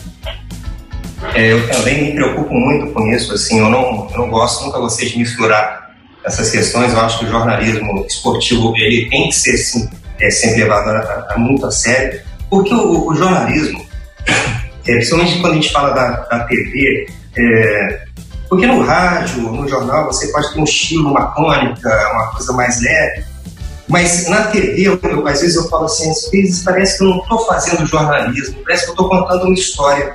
Contar história também é fazer jornalismo, logicamente. Mas é, é engraçado isso, é, porque no, no futebol, por exemplo, vou dar depois para falar dessa questão de ficar em casa, quer dizer, eu até faço isso primeiro. A gente repara nos jornalistas, com a questão da rede social, que muitas vezes eles colocam a própria notícia na sua rede social, furando o seu próprio veículo que paga o seu salário. É, eu acho que a gente sempre ouviu falar que jornalista não é notícia, né? A gente, eu não lembro do Armando Nogueira postando uma foto com um jogador, talvez, não sei. Só depois o Zico passou tal. Eu, às vezes, falo porque eu sou uma pessoa que adoro registrar os momentos que eu trabalho, tiro muitas fotos é, com qualquer personagem que me entreviste, assim, qualquer pessoa mesmo, e, e, eu gosto. E eu gosto, às vezes, de publicar realmente na minha rede social, mas eu sempre, eu sei que internamente, intimamente, eu faço de uma maneira da melhor possível, porque é sempre tentando trazer um pouco uma história, talvez até complementar o que não foi no ar, mas sempre depois do que foi ao ar é, e tudo mais. Essa questão de ficar dentro de casa, por exemplo, eu vejo de uma maneira positiva também, ao mesmo tempo. E essa questão de ficar muito à vontade, realmente, virar entretenimento é um perigo realmente muito grande, mas também é uma outra oportunidade, é outro meio de falar assim, poxa, você tem informação, você traz informação de onde você está, é lógico, você tem que ter seus cuidados, essa questão da sua intimidade, mas hoje a gente vê que, infelizmente, talvez, muita gente, na verdade, ela não está se preocupando nem com a própria intimidade, na ela, ela quer mais a divulgação total, né? Vamos fazer uma breve pausa para o nosso quadro Toca a Letra.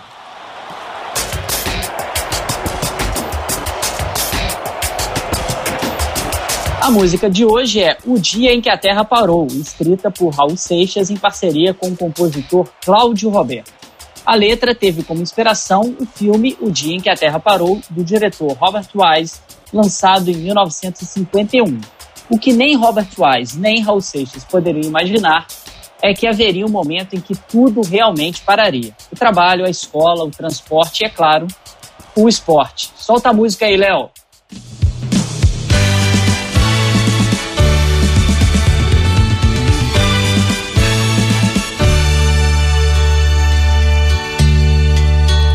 Essa noite eu tive um sonho de sonhador. Maluco que sou, eu sonhei.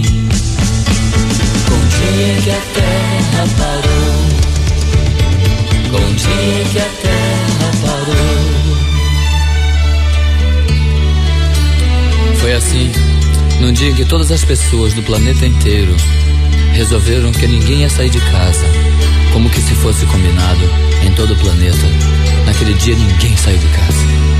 Ninguém. Empregado não saiu pro seu trabalho, sabia que o patrão também não tava lá.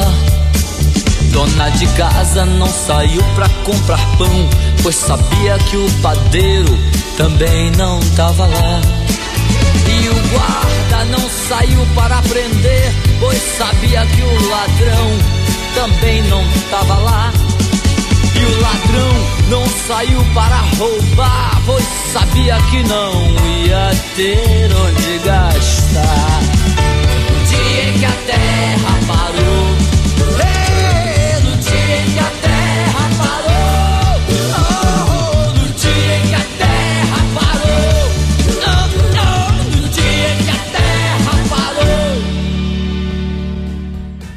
A canção, apesar de ter sido lançada há quase 30 anos atrás, representa exatamente o que estamos vivendo hoje.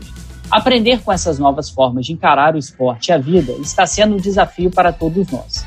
Para os jornalistas esportivos, em especial, buscar notícias nesse período está sendo uma missão tão difícil quanto fazer um gol no Tafarel na Copa de 1994. Nossos produtores aí buscando aí a Copa do Mundo de 94. A boa notícia, porém, é que a Terra há de girar novamente.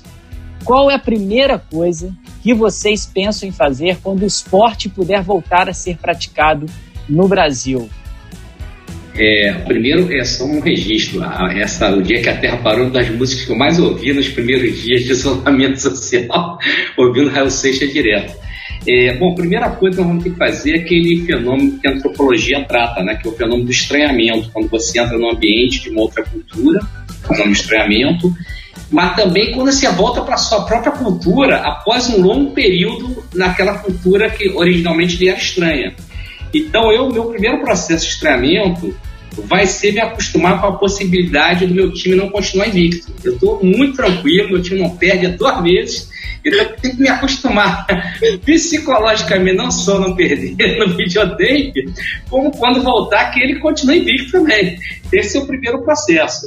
Enquanto a mim, se entrar em campo, uma das primeiras coisas que eu quero fazer é voltar a correr e e exercitar, que são as duas coisas, uma das coisas que eu mais sinto falta, além de ver as pessoas aí, é, nesse processo de confinamento.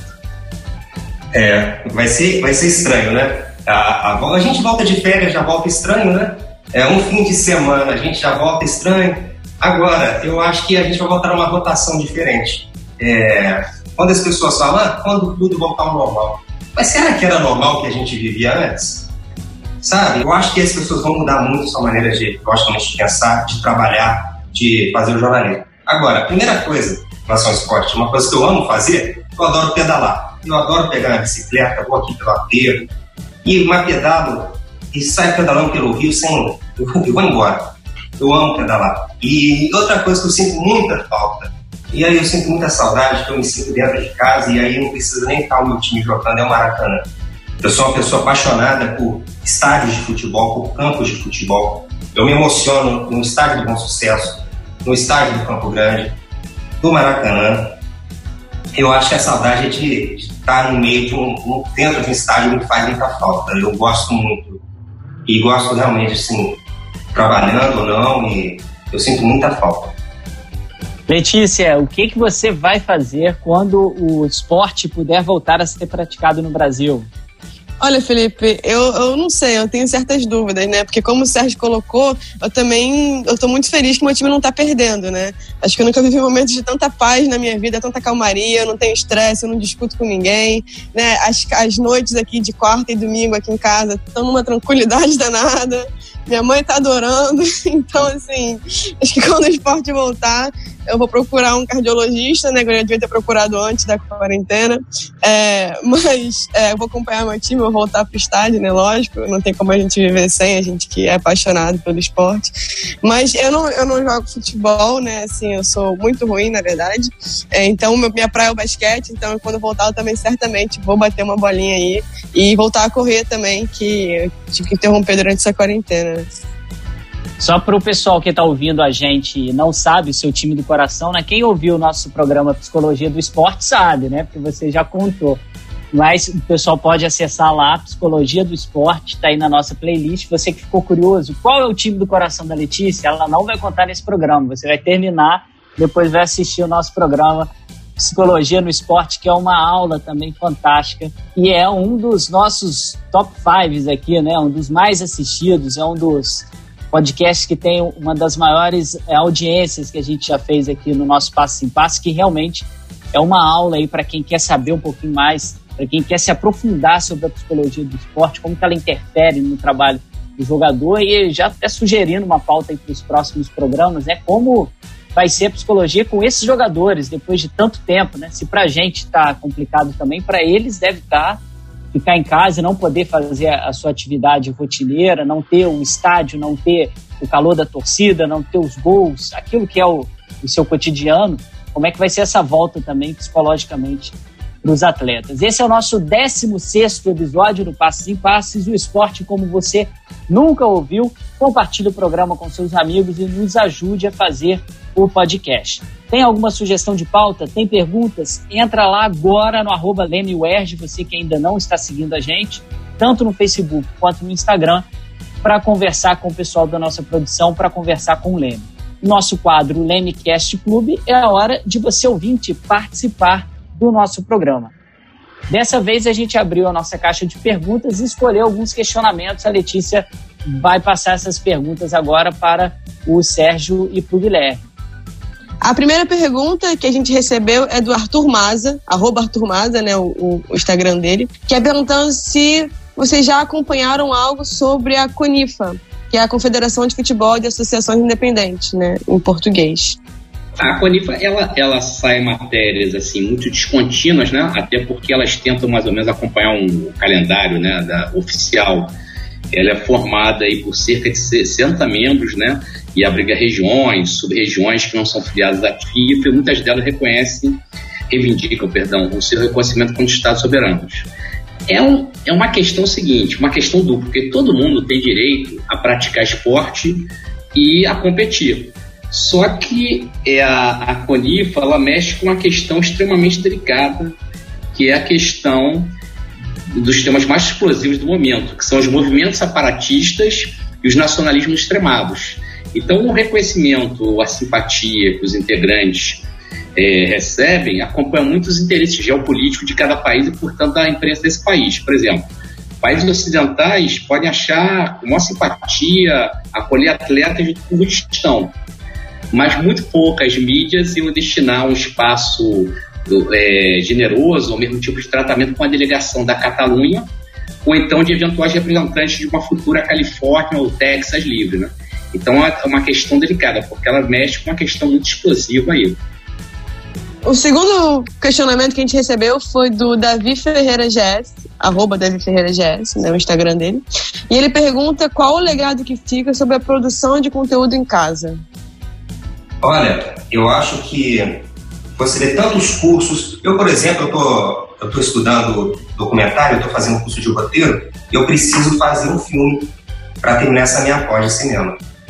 E eu tenho uma câmera em casa, uma GoPro, e como eu adotei dois gatos há quatro meses, eu tô tendo essas companhias daqui, tô até dormindo aqui do lado agora. Pode ser assim, dorme pra caramba. Mas eu fiquei pensando assim, vou fazer um filme sobre esse tempo parado que estamos como eles. A gente está com dois gatos, com uns gatos em casa. Dorme, chega ali na janela, volta, né? É, eu, logicamente, estou trabalhando, sai mais as pessoas que estão no isolamento estudam e tal. E, e, é muito legal, acho, essa que vai ser. As pessoas com o celular hoje fazem um filme, estão entrando ao vivo, entrevistas super interessantes. A gente mesmo aqui está batendo esse papo super interessante. Eu acho que talvez esse seja o maior legado. É, é, não digo nem só para o jornalismo, né? mas para as pessoas realmente. É porque é, você com uma câmera com o celular você faz coisa tão, coisas tão legais. E eu acho mais importante, todo mundo tem direito de falar, escrever, fazer vídeos do que quer, até porque a rede social é das próprias pessoas. Mas eu acho importante para quem é profissional, para quem quer trabalhar no meio trabalha, que não banalize esses meios. É, não adianta você pegar, vou fazer uma live para por fazer. É, tudo bem, se é uma pessoa que não é jornalista, quer bater um papo com um amigo, eu acho que existe espaço para tudo. Mas a partir do momento que você é, se oferece é, para trazer algo novo em cima do jornalismo, é, ou em cima de trazer informação, que você tenha é, essa atenção, essa preocupação que o jornalista numa redação também tem. Não é porque você está em casa que você é, não tem que se arrumar, é, não tem que. Mas, quer dizer, não é só falar por falar, que hoje em dia a gente tem percebido é, que bom que todo mundo fala, que todo mundo é, coloca seu ponto de vista, mas profissionalmente, eu acho que esse legado de você trabalhar com o que você tem em mãos, você tem um poder muito grande. É, hoje, né, a gente lembra que a gente sempre falava do rádio? O rádio é o, se tem uma palavra que o nosso professor em Juiz de Fora, Márcio Pierre usava, todos, todo mundo fala, é o, é o imediatismo, você liga e entra ao vivo. Gente, hoje se você só apertar um botão agora, né, em dois segundos eu entro ao vivo mostrando a tela. Quer dizer, a gente tem um, uma força é, e que ao mesmo tempo que a gente tem essa força, ela também está muito... É, são, são, bilhões de, de, de, de pessoas com seus celulares, quer dizer, você ter um conteúdo que chame atenção, que informe, é, é, fundamental que você seja profissional até você dentro da sua própria casa. Eu acho que o legado é esse, que você é, aproveite dessas tecnologias, mas com a visão profissional, mesmo estando em casa, porque é uma ferramenta maravilhosa que todo mundo pode ter. Hoje, um jornalista que é demitido, ou um cara que tinha um programa não sei o quê, ele pode sim fazer um, um programa no YouTube, por que não? É, e aí você pensa, coloca uma luz, uma iluminação legal, um áudio interessante, uma edição bem feita, os blogs de sempre, do texto, né? Mas o fazer o audiovisual nunca foi tão fácil. Né? A gente vê quantas coisas você quer. Ah, quero aprender a fazer macarrão, você entra no YouTube e tem alguém ensinando. Agora, não tem, talvez, é, aí que é, o, que é, que é a questão do, da, que, que a gente tem que abraçar. Não é o fazer por fazer, porque todo mundo está fazendo fazer diferente. É saber lidar com essa tecnologia que você tem à sua disposição agora de uma maneira inovadora, profissional, entende? É, eu acho que é isso. Eu acho que é um grande legado que a gente está vivendo, justamente esse, de poder tá, ter esses meios, essa tecnologia toda ao nosso dispor, mesmo quando tudo voltar ao normal. A gente vai, vai usar muito mais do que o, antes. Eu, por exemplo, eu dificilmente hoje eu ligo para alguém porque as pessoas não atendem telefone. É o WhatsApp. Você manda o áudio, pede vídeo. Quer dizer, está tudo muito novo e muito velho ao mesmo tempo. Porque as coisas não envelhecem mais. Né? Tudo é novo e sempre é novo. A gente está falando isso aqui agora, mas daqui a pouco isso aqui ninguém já está usando. Né? Quer dizer, é, é uma avalanche que a gente está vivendo. Eu não sei para onde isso vai parar e a gente vai se perdendo nesse mundo, né? Que, que é muito realmente é, é, muito interessante, muito bonito, mas é um pouco assustador também. Como o professor falou no início da, da, nossa conversa é, sobre a volta, é, o, não saber o que vai acontecer, porque até então a gente sempre dormiu pensando, ah, amanhã eu acordo, né? Por mais que a gente faça, se Deus quiser, amanhã tá bom. Cara, a gente começou a dormir nesse início dessa pandemia, no início, alguns dias eu não estava dormindo porque a gente não sabia ainda da real gravidade. Poderia ser bem pior, poderia ser né, mais tranquilo. E, gente, a gente estava no meio assustador. Você, voltando para aquele espanhol antigamente, você pega os jornais de 1918, você te dá taquicardia ali os jornais, porque é, quando é, come, começaram as mortes, os jornais pediam socorro. Né? E aí a gente fala hoje, atacando a imprensa, atacando jornalistas, que outro dia um cinegrafista apanhou, o cara bateu nele em, em Minas Gerais. É, ah, não, porque coloca o terror. Gente, é, é questão de informar sempre com, com ética, com cuidado, mas as coisas acontecem. A gente pega, pega esse exemplo, 100 anos atrás, o jornal pedia em letras garrafais, socorro, não era nem manchete. Quer dizer, é um, é um momento eu acho que a gente tem que aproveitar muito o que está vivendo, até quando der, é, aproveitar ao máximo, para quem pode, porque a gente sabe que a grande parte da nossa população está sem emprego, sem comida. Quando você não tem uma coisa básica, você não pensa mais em nada. Mas se a gente tem condição de estar tá estabilizado, estar tá com um emprego, estar tá na sua casa, eu acho que é um momento de reflexão maravilhoso. Talvez nunca na história vamos ter um momento que a gente vai poder falar assim, pô, estou em casa, e férias, as coisas estão acontecendo na rua, você vai sair para fazer uma coisa. Mas esse momento é único na vida dessa, da, do, do, dos seres humanos que estão hoje na Terra. Eu acho que isso não vai acontecer. É, espero que não aconteça, né?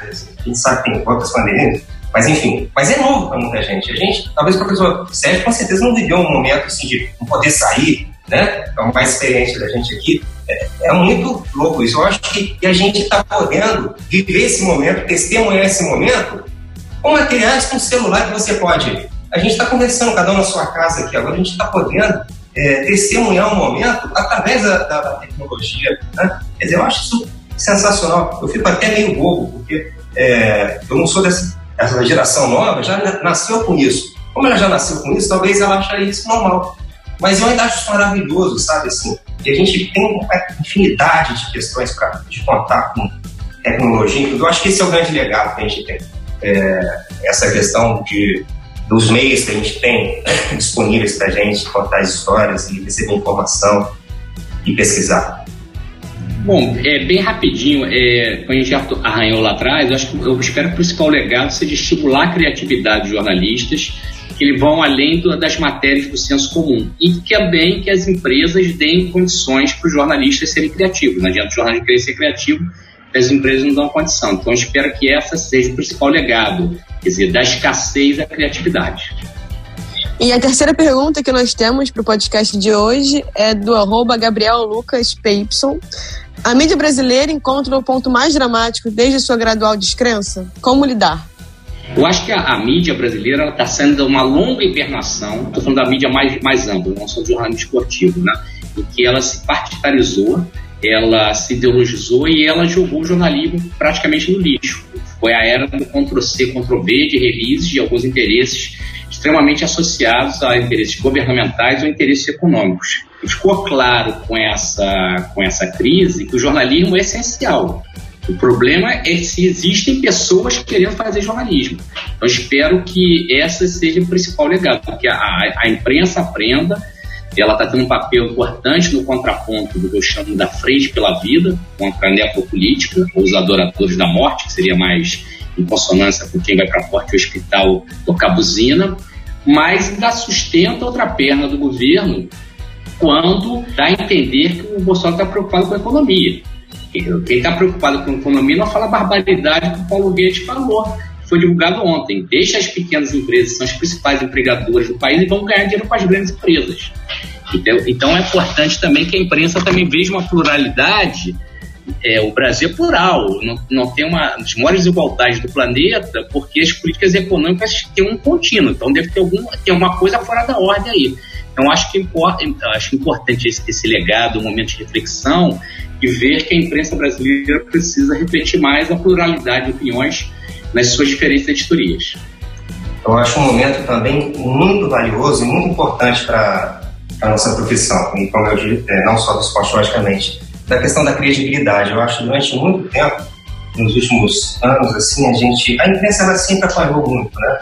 É, mas ultimamente, com as redes sociais, com as fake news, todo mundo sempre acha que tem a informação, é, tem a razão, é, é, o grupo da família que passa aquela coisa. Ah, tem aqui nesse vídeo a cura para a vacina é, tal, aqui tem isso para fazer. E a gente está é, descobrindo agora, eu acho uma maneira super interessante, que as pessoas que não estavam mais vendo TV, muita gente não estava assistindo mais Jornal Nacional, é, ou outros programas de outras emissoras, é, ou, ou jornais. Eu, por exemplo, eu estou apaixonado novamente por ler jornal impresso. Eu acho que as grandes mídias, tradicionais mídias, elas estão vivendo um momento de credibilidade muito baixa, entende? É, as pessoas, eu acho que nesse momento Está sendo um momento bom para a imprensa, para os jornais, para a TV, mostrar o, o, o seu valor, o seu real valor. E isso não impede que pessoas é, que estejam em casa com seu celular não tragam conteúdos de relevância, até melhores do que é, a gente está vendo na, na, TV ou nos jornais. Mas eu acho que o legado, a coisa mais importante para a imprensa vai ser sair dessa situação com a credibilidade, eu não digo totalmente recuperada, porque a gente sabe também como é, vários veículos, mídias, ele tem a, tem a questão editorial, a questão política. É só a gente perceber o que aconteceu ontem com o vazamento do, do áudio, é, vazamento não, né? A divulgação do, do, do, áudio da reunião. Eu tive a preocupação de assistir três telejornais é, ontem à noite e analisar só as partes separadas de cada um. Isso parece que é uma reunião diferente da outra. Isso já fica claro que existe um dedo partidário, é, político, né? A questão, uma visão que talvez, é, eu acho que a gente fala tanto do jornalismo, é, da questão da imparcialidade, que é fundamental, né? Mas quando você tem uma história que não é uma questão. A gente não está falando de crônica, a gente não está falando de poesia, a gente não está viajando no texto. Aconteceu fato, vários fatos. Num jornal você vê uma coisa, no jornal você vê outra, quem não gosta acha que foi bem, o outro, todo mundo ontem ficou, achou que quem não gosta está bem, quem gosta também achou que foi bem. Enfim, eu acho que para o jornalismo é isso, é a, é a, volta da credibilidade, tentar os meios tradicionais passem novamente a, a serem confiáveis, né? Porque hoje você qualquer coisa que você escreve, até uma matéria de futebol simples, ele, ah, as pessoas vão precisar se você é Flamengo, não, porque ele é Vasco, é por isso que ele fez isso. O jornalista hoje ele sofre muito, ele é atacado demais. E, e, a, e a, nossa resposta como jornalista é, é, sempre trazer a melhor a informação da, da maneira correta, ética, trazer é, essa questão toda. Eu acho que a credibilidade seria o ponto, eu acho que vai ser uma coisa legal para a imprensa, para a mídia em si. Muito obrigado aí para você que enviou a pergunta. Continue participando aí dos nossos programas. Toda semana da, na nossa gravação a gente posta aí nas nossas redes sociais qual será o tema do programa. Você fica de olho para poder contribuir com a gente e participar aqui do nosso Passes em Passes. Agora a gente vai para o nosso quadro que é o Ondas do Leme.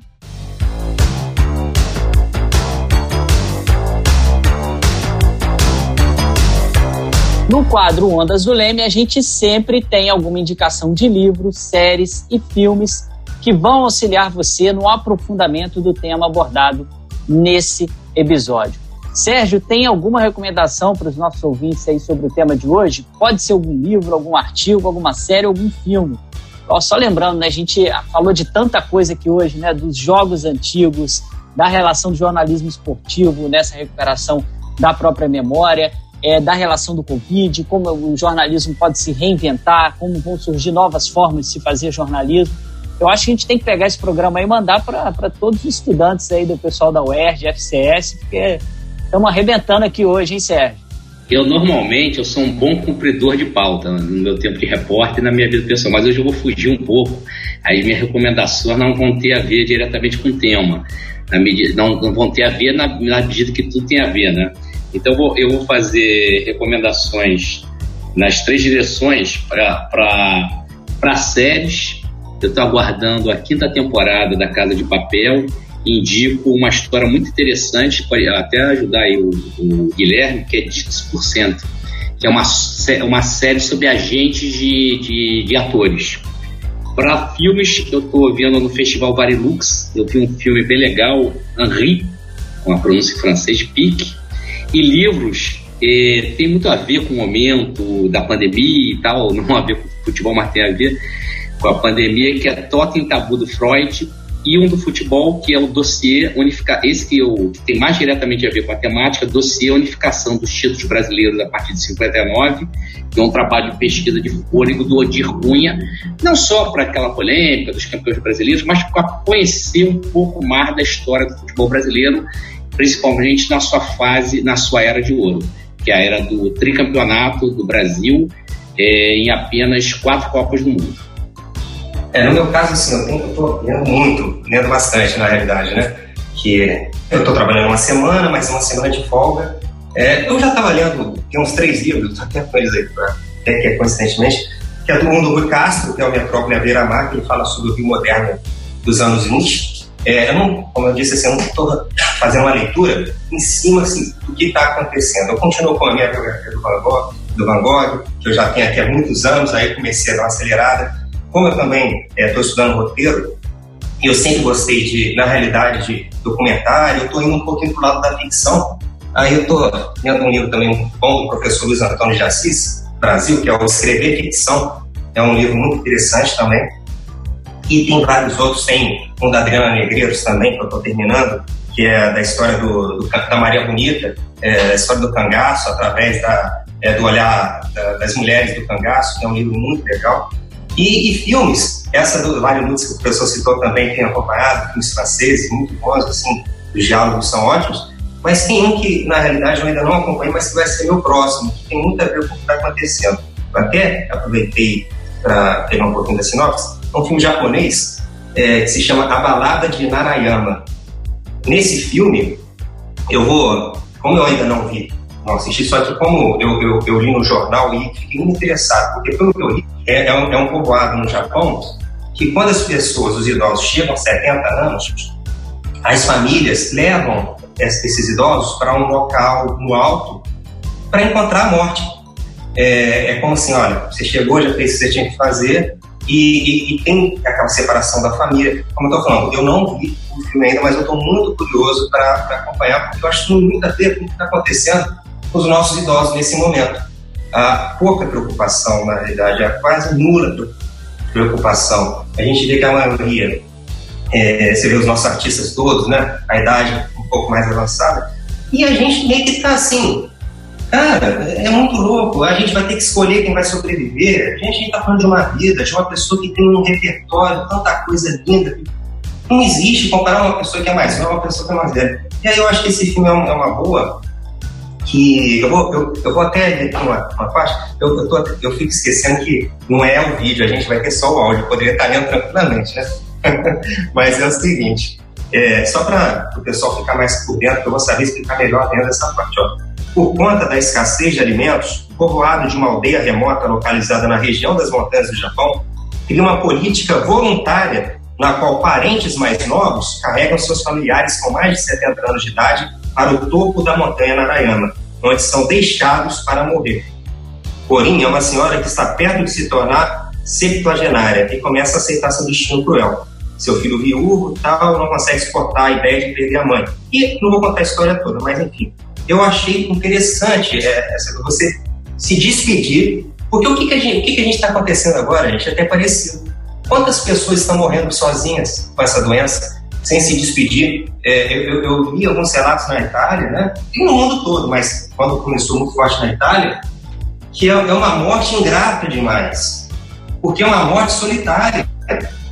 Hoje as pessoas não vão no enterro, não abrem um caixão, né? É, isso vai ser uma coisa, eu até arrepio, porque é um, é um momento muito histórico, muito marcante, que talvez a gente só vai sentir os reais efeitos até depois que passar.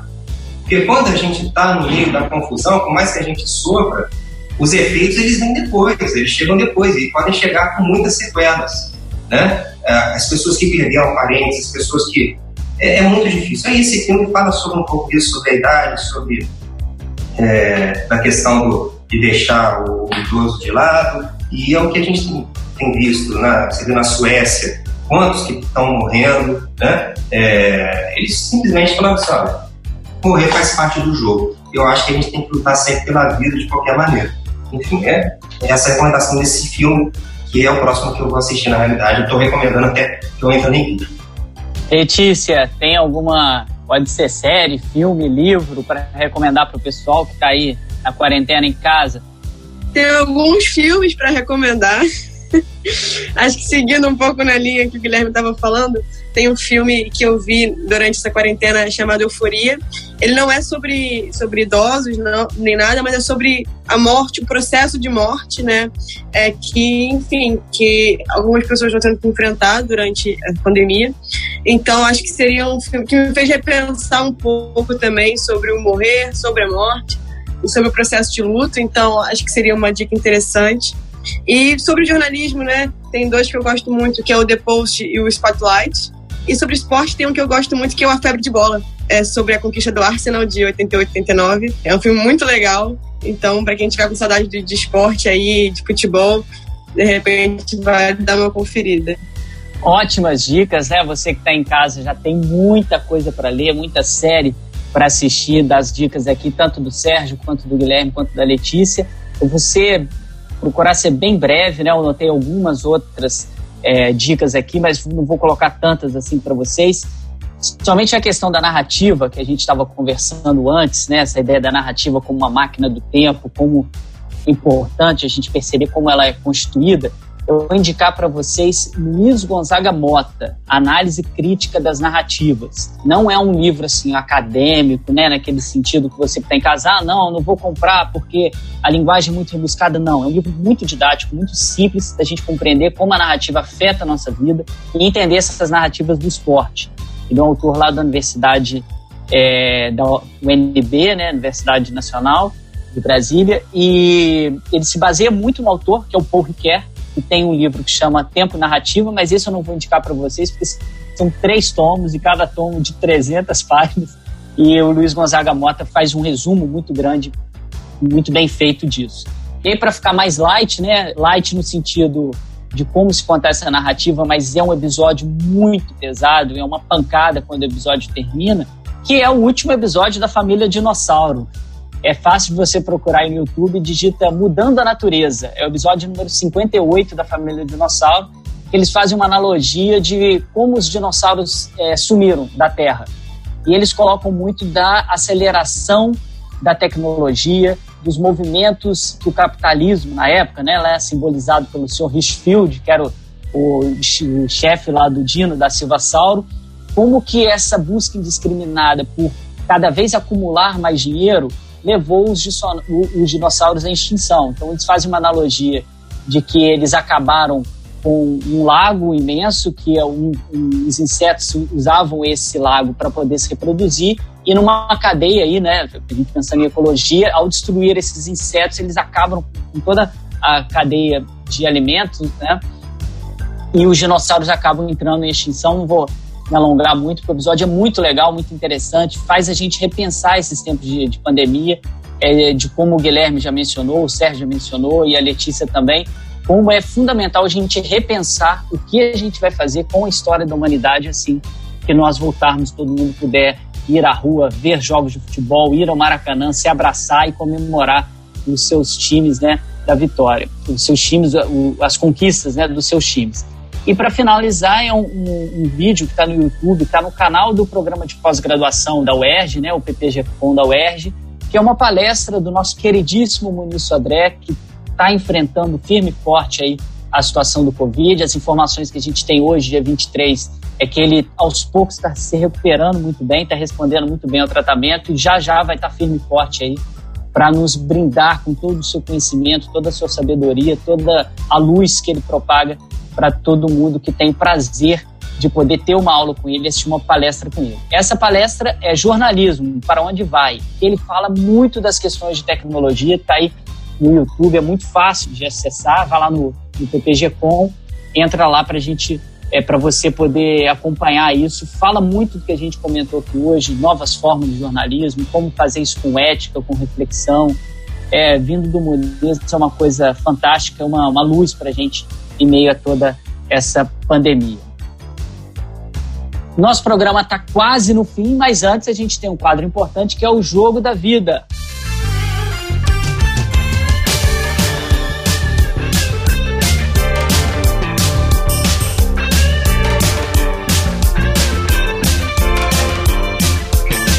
Qual jogo marcou a sua história? Em qual momento o esporte entrou na sua vida? Quando é que você teve certeza que era apaixonado pelo esporte? Meu amigo Guilherme, eu até imagino qual jogo você vai contar aqui pra gente, mas não vou, não vou adiantar não. Conta aí pra gente qual o jogo da sua vida, se é que você pode escolher um, né? É até interessante esse assunto, sabia? É, o jornalista esportivo geralmente esconde, tem que esconder às vezes, ou, ou esconde eu acho isso uma besteira tão grande, porque a gente é, gosta de contar histórias, né? De todo mundo, assim. Ano passado, quantas histórias legais que eu, eu consegui contar do Flamengo, e não só Flamengo. Quantas do Botafogo, quer dizer, e, e, se a gente trabalha com esporte, principalmente, geralmente é porque você gosta muito do, do, do, esporte. Se você cai no futebol, tudo bem, tem gente que dificilmente não gosta e vai trabalhar com Eu acho isso meio complicado. Eu acho que é, é, é uma editoria, um esporte, um futebol que você já tem uma ligação muito emotiva, né? Mas enfim, é lógico que eu vou falar do gol de barriga de 95, porque foi meu, minha primeira conquista, né? Porque eu estava com 13 para 14 anos, não lembrava do Fluminense ter sido campeão em 85, e foi uma luta, né? Que era, poxa, o principal vice perdia pro Vasco toda hora, aquele jogo de 95 é muito sensacional por tudo que aconteceu, assim. E... Mas a primeira lembrança que eu tenho é, de futebol, eu tenho uma vaga lembrança da Copa de 86. Eu lembro da questão do pênalti, do Zico e tal, mas não foi a primeira que me marcou. O primeiro jogo que me marcou foi tão interessante. É, foi em 87, Fernando Sasso narrando é, o jogo pela Globo Minas. Fernando Sasso, só para só o pessoal aí se situar, é um dos maiores narradores aí, mais famosos, né? Com é, do, do, futebol mineiro, da, da, imprensa mineira, ele fala, pode falar o bordão dele aí, Guilherme. Eu, se a gente falar o bordão, o pessoal vai se lembrar. Fila! É, exatamente. Então, aí teve um Fluminense e Cruzeiro, que ficou um a um. E sabe como que é a memória, a memória da gente? A gente falou isso, o professor Sérgio falou super bem sobre isso, que não é o mesmo jogo que você viu, se você amanhã liga de novo, é outro jogo, outro, outro jogo, outro jogo. Enfim, foi em 87 Fluminense Cruzeiro. Em 2014, na Copa do Mundo no Brasil, eu produzi uma, uma série de matérias nos estádios da Copa. E no Mineirão, eu encontrei um funcionário que é Zé alguma coisa, o senhor, não, não, não me recordo aqui agora o nome dele. Mas ele é um, é um dos funcionários mais antigos do estádio do Mineirão.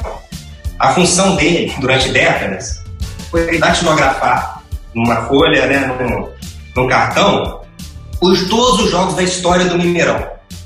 Se você hoje ao Mineirão, você vai ver o jogo de 78, tá lá, Atlético 2, Democrata 0, o gol. Hoje o que é simples, né? Mas não, lá não existia internet. E aí eu lembrei desse jogo de 87. Falei, caramba, foi o meu primeiro jogo que eu lembro do Fluminense. Foi esse Fluminense Cruzeiro. O Washington fez o gol no início do jogo. E aí fui lá com o senhor, é, depois eu lembro o nome, um senhor super simpático e tal. E eu falei, nossa, é o primeiro jogo que eu lembro. Aí fui ver, resumindo, esse jogo não existiu. E não existiu mesmo. Não era porque não tinha.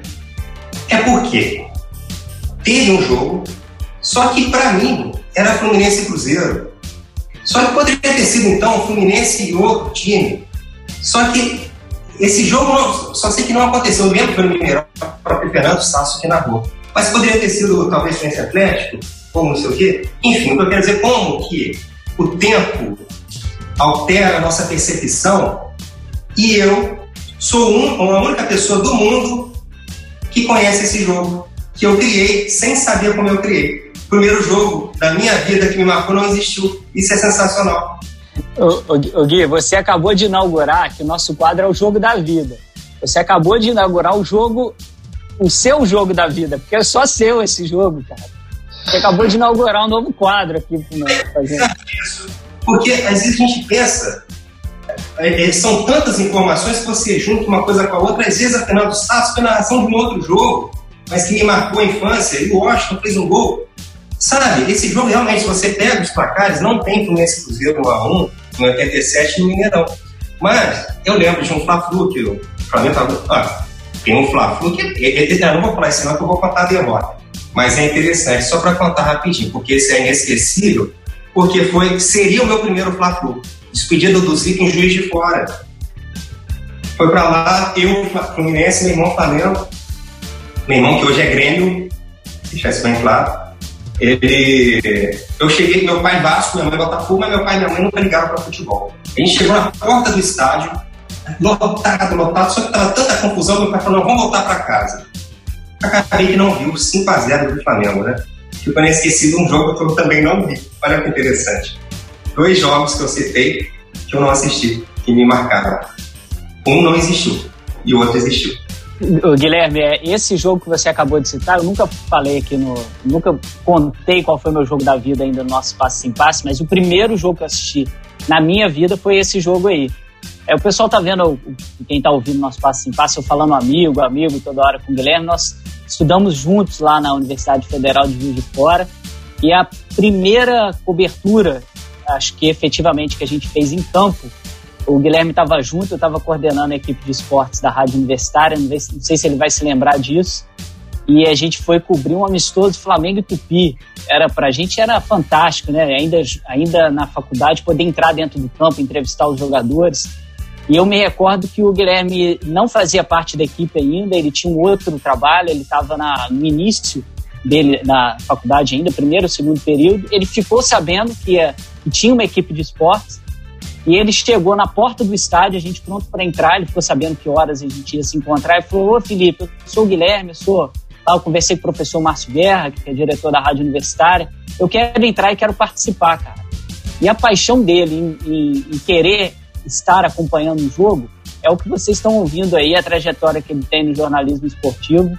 Tenho um orgulho danado de ser amigo dele e sempre indico para os meus alunos né, é a sua trajetória como uma trajetória fantástica cobriu Copa do Mundo, cobriu Eurocopa, é, foi o, o produtor, digamos, entre aspas, oficial da seleção brasileira durante muito tempo, convivendo com, com essa turma toda e consegue fazer um jornalismo de qualidade, reflexivo. Vocês ouviram mais de duas horas e pouco de programa. O Fausto está quase matando a gente ali, porque a gente está estourando nosso tempo. Mas o episódio de hoje é fantástico. A gente está meio que percorrendo a história do jornalismo e retomando esse jogo de 89, foi o primeiro jogo que eu vi na minha vida com o meu pai, nós dois flamenguistas, acompanhando a despedida do Zico. E eu me recordo, assim, cada detalhe da gente sentado na arquibancada e vendo esse gol de falta do Zico. Não sabia que você tinha tentado entrar nesse jogo, viu, Gui? Obrigado pelas palavras. Somos amigos mesmo, assim, eu sempre te admirei desde o início. É um cara impressionante, eu fico, assim, sempre a gente conversou muito sobre jornalismo desde o início, né? Tudo bem, estudando na parte de comunicação, mas sempre foram papos tão legais, tão fortes, né? E você também com essa vez sempre muito acadêmica também, de pesquisar, de, de, de entender. Você é uma inspiração também. É, tenho certeza disso para mim e para muita gente aí. E sempre que eu encontro alguém na, lá na TV que fala ah, tudo na, na UERJ, eu sempre cito o seu nome para mostrar. E, e até falar aqui, eu até postei no Instagram recentemente, Eu fico, eu fico muito feliz quando eu vejo meus amigos, assim, pessoas que não são porque são só meus amigos, mas pessoas que eu gosto, admiro e respeito. É, numa das matérias que eu fiz nos Estados Unidos com a seleção, e aí a gente descobriu, isso pode ser um, um, um futuro, um outro, uma pauta, num outro programa, a gente abraça mais essa questão da construção de pautas, que hoje a gente está no assunto da Covid. Mas, mesmo que a gente tenha saído um pouco. Eu tinha um, um, francês que mora nos Estados Unidos e ele é fanático pelo Garrincha. Eu nunca vi isso na minha vida. O cara tinha tudo do Garrincha no, numa região assim, simples, humilde de Nova York. E eu encontrei esse personagem antes de viajar para os Estados Unidos, que eu sempre pesquiso muito, para eu sempre tento não trazer o futebol só, mas histórias com o futebol. Mas o que eu quero dizer é o seguinte: quando eu chego na casa dele, vários é, livros, jornais, até fotos em negativo que ele conseguiu de um jornal francês de fotos históricas do Garrincha. E essas fotos eu trouxe para o Brasil para mostrar para os Soares.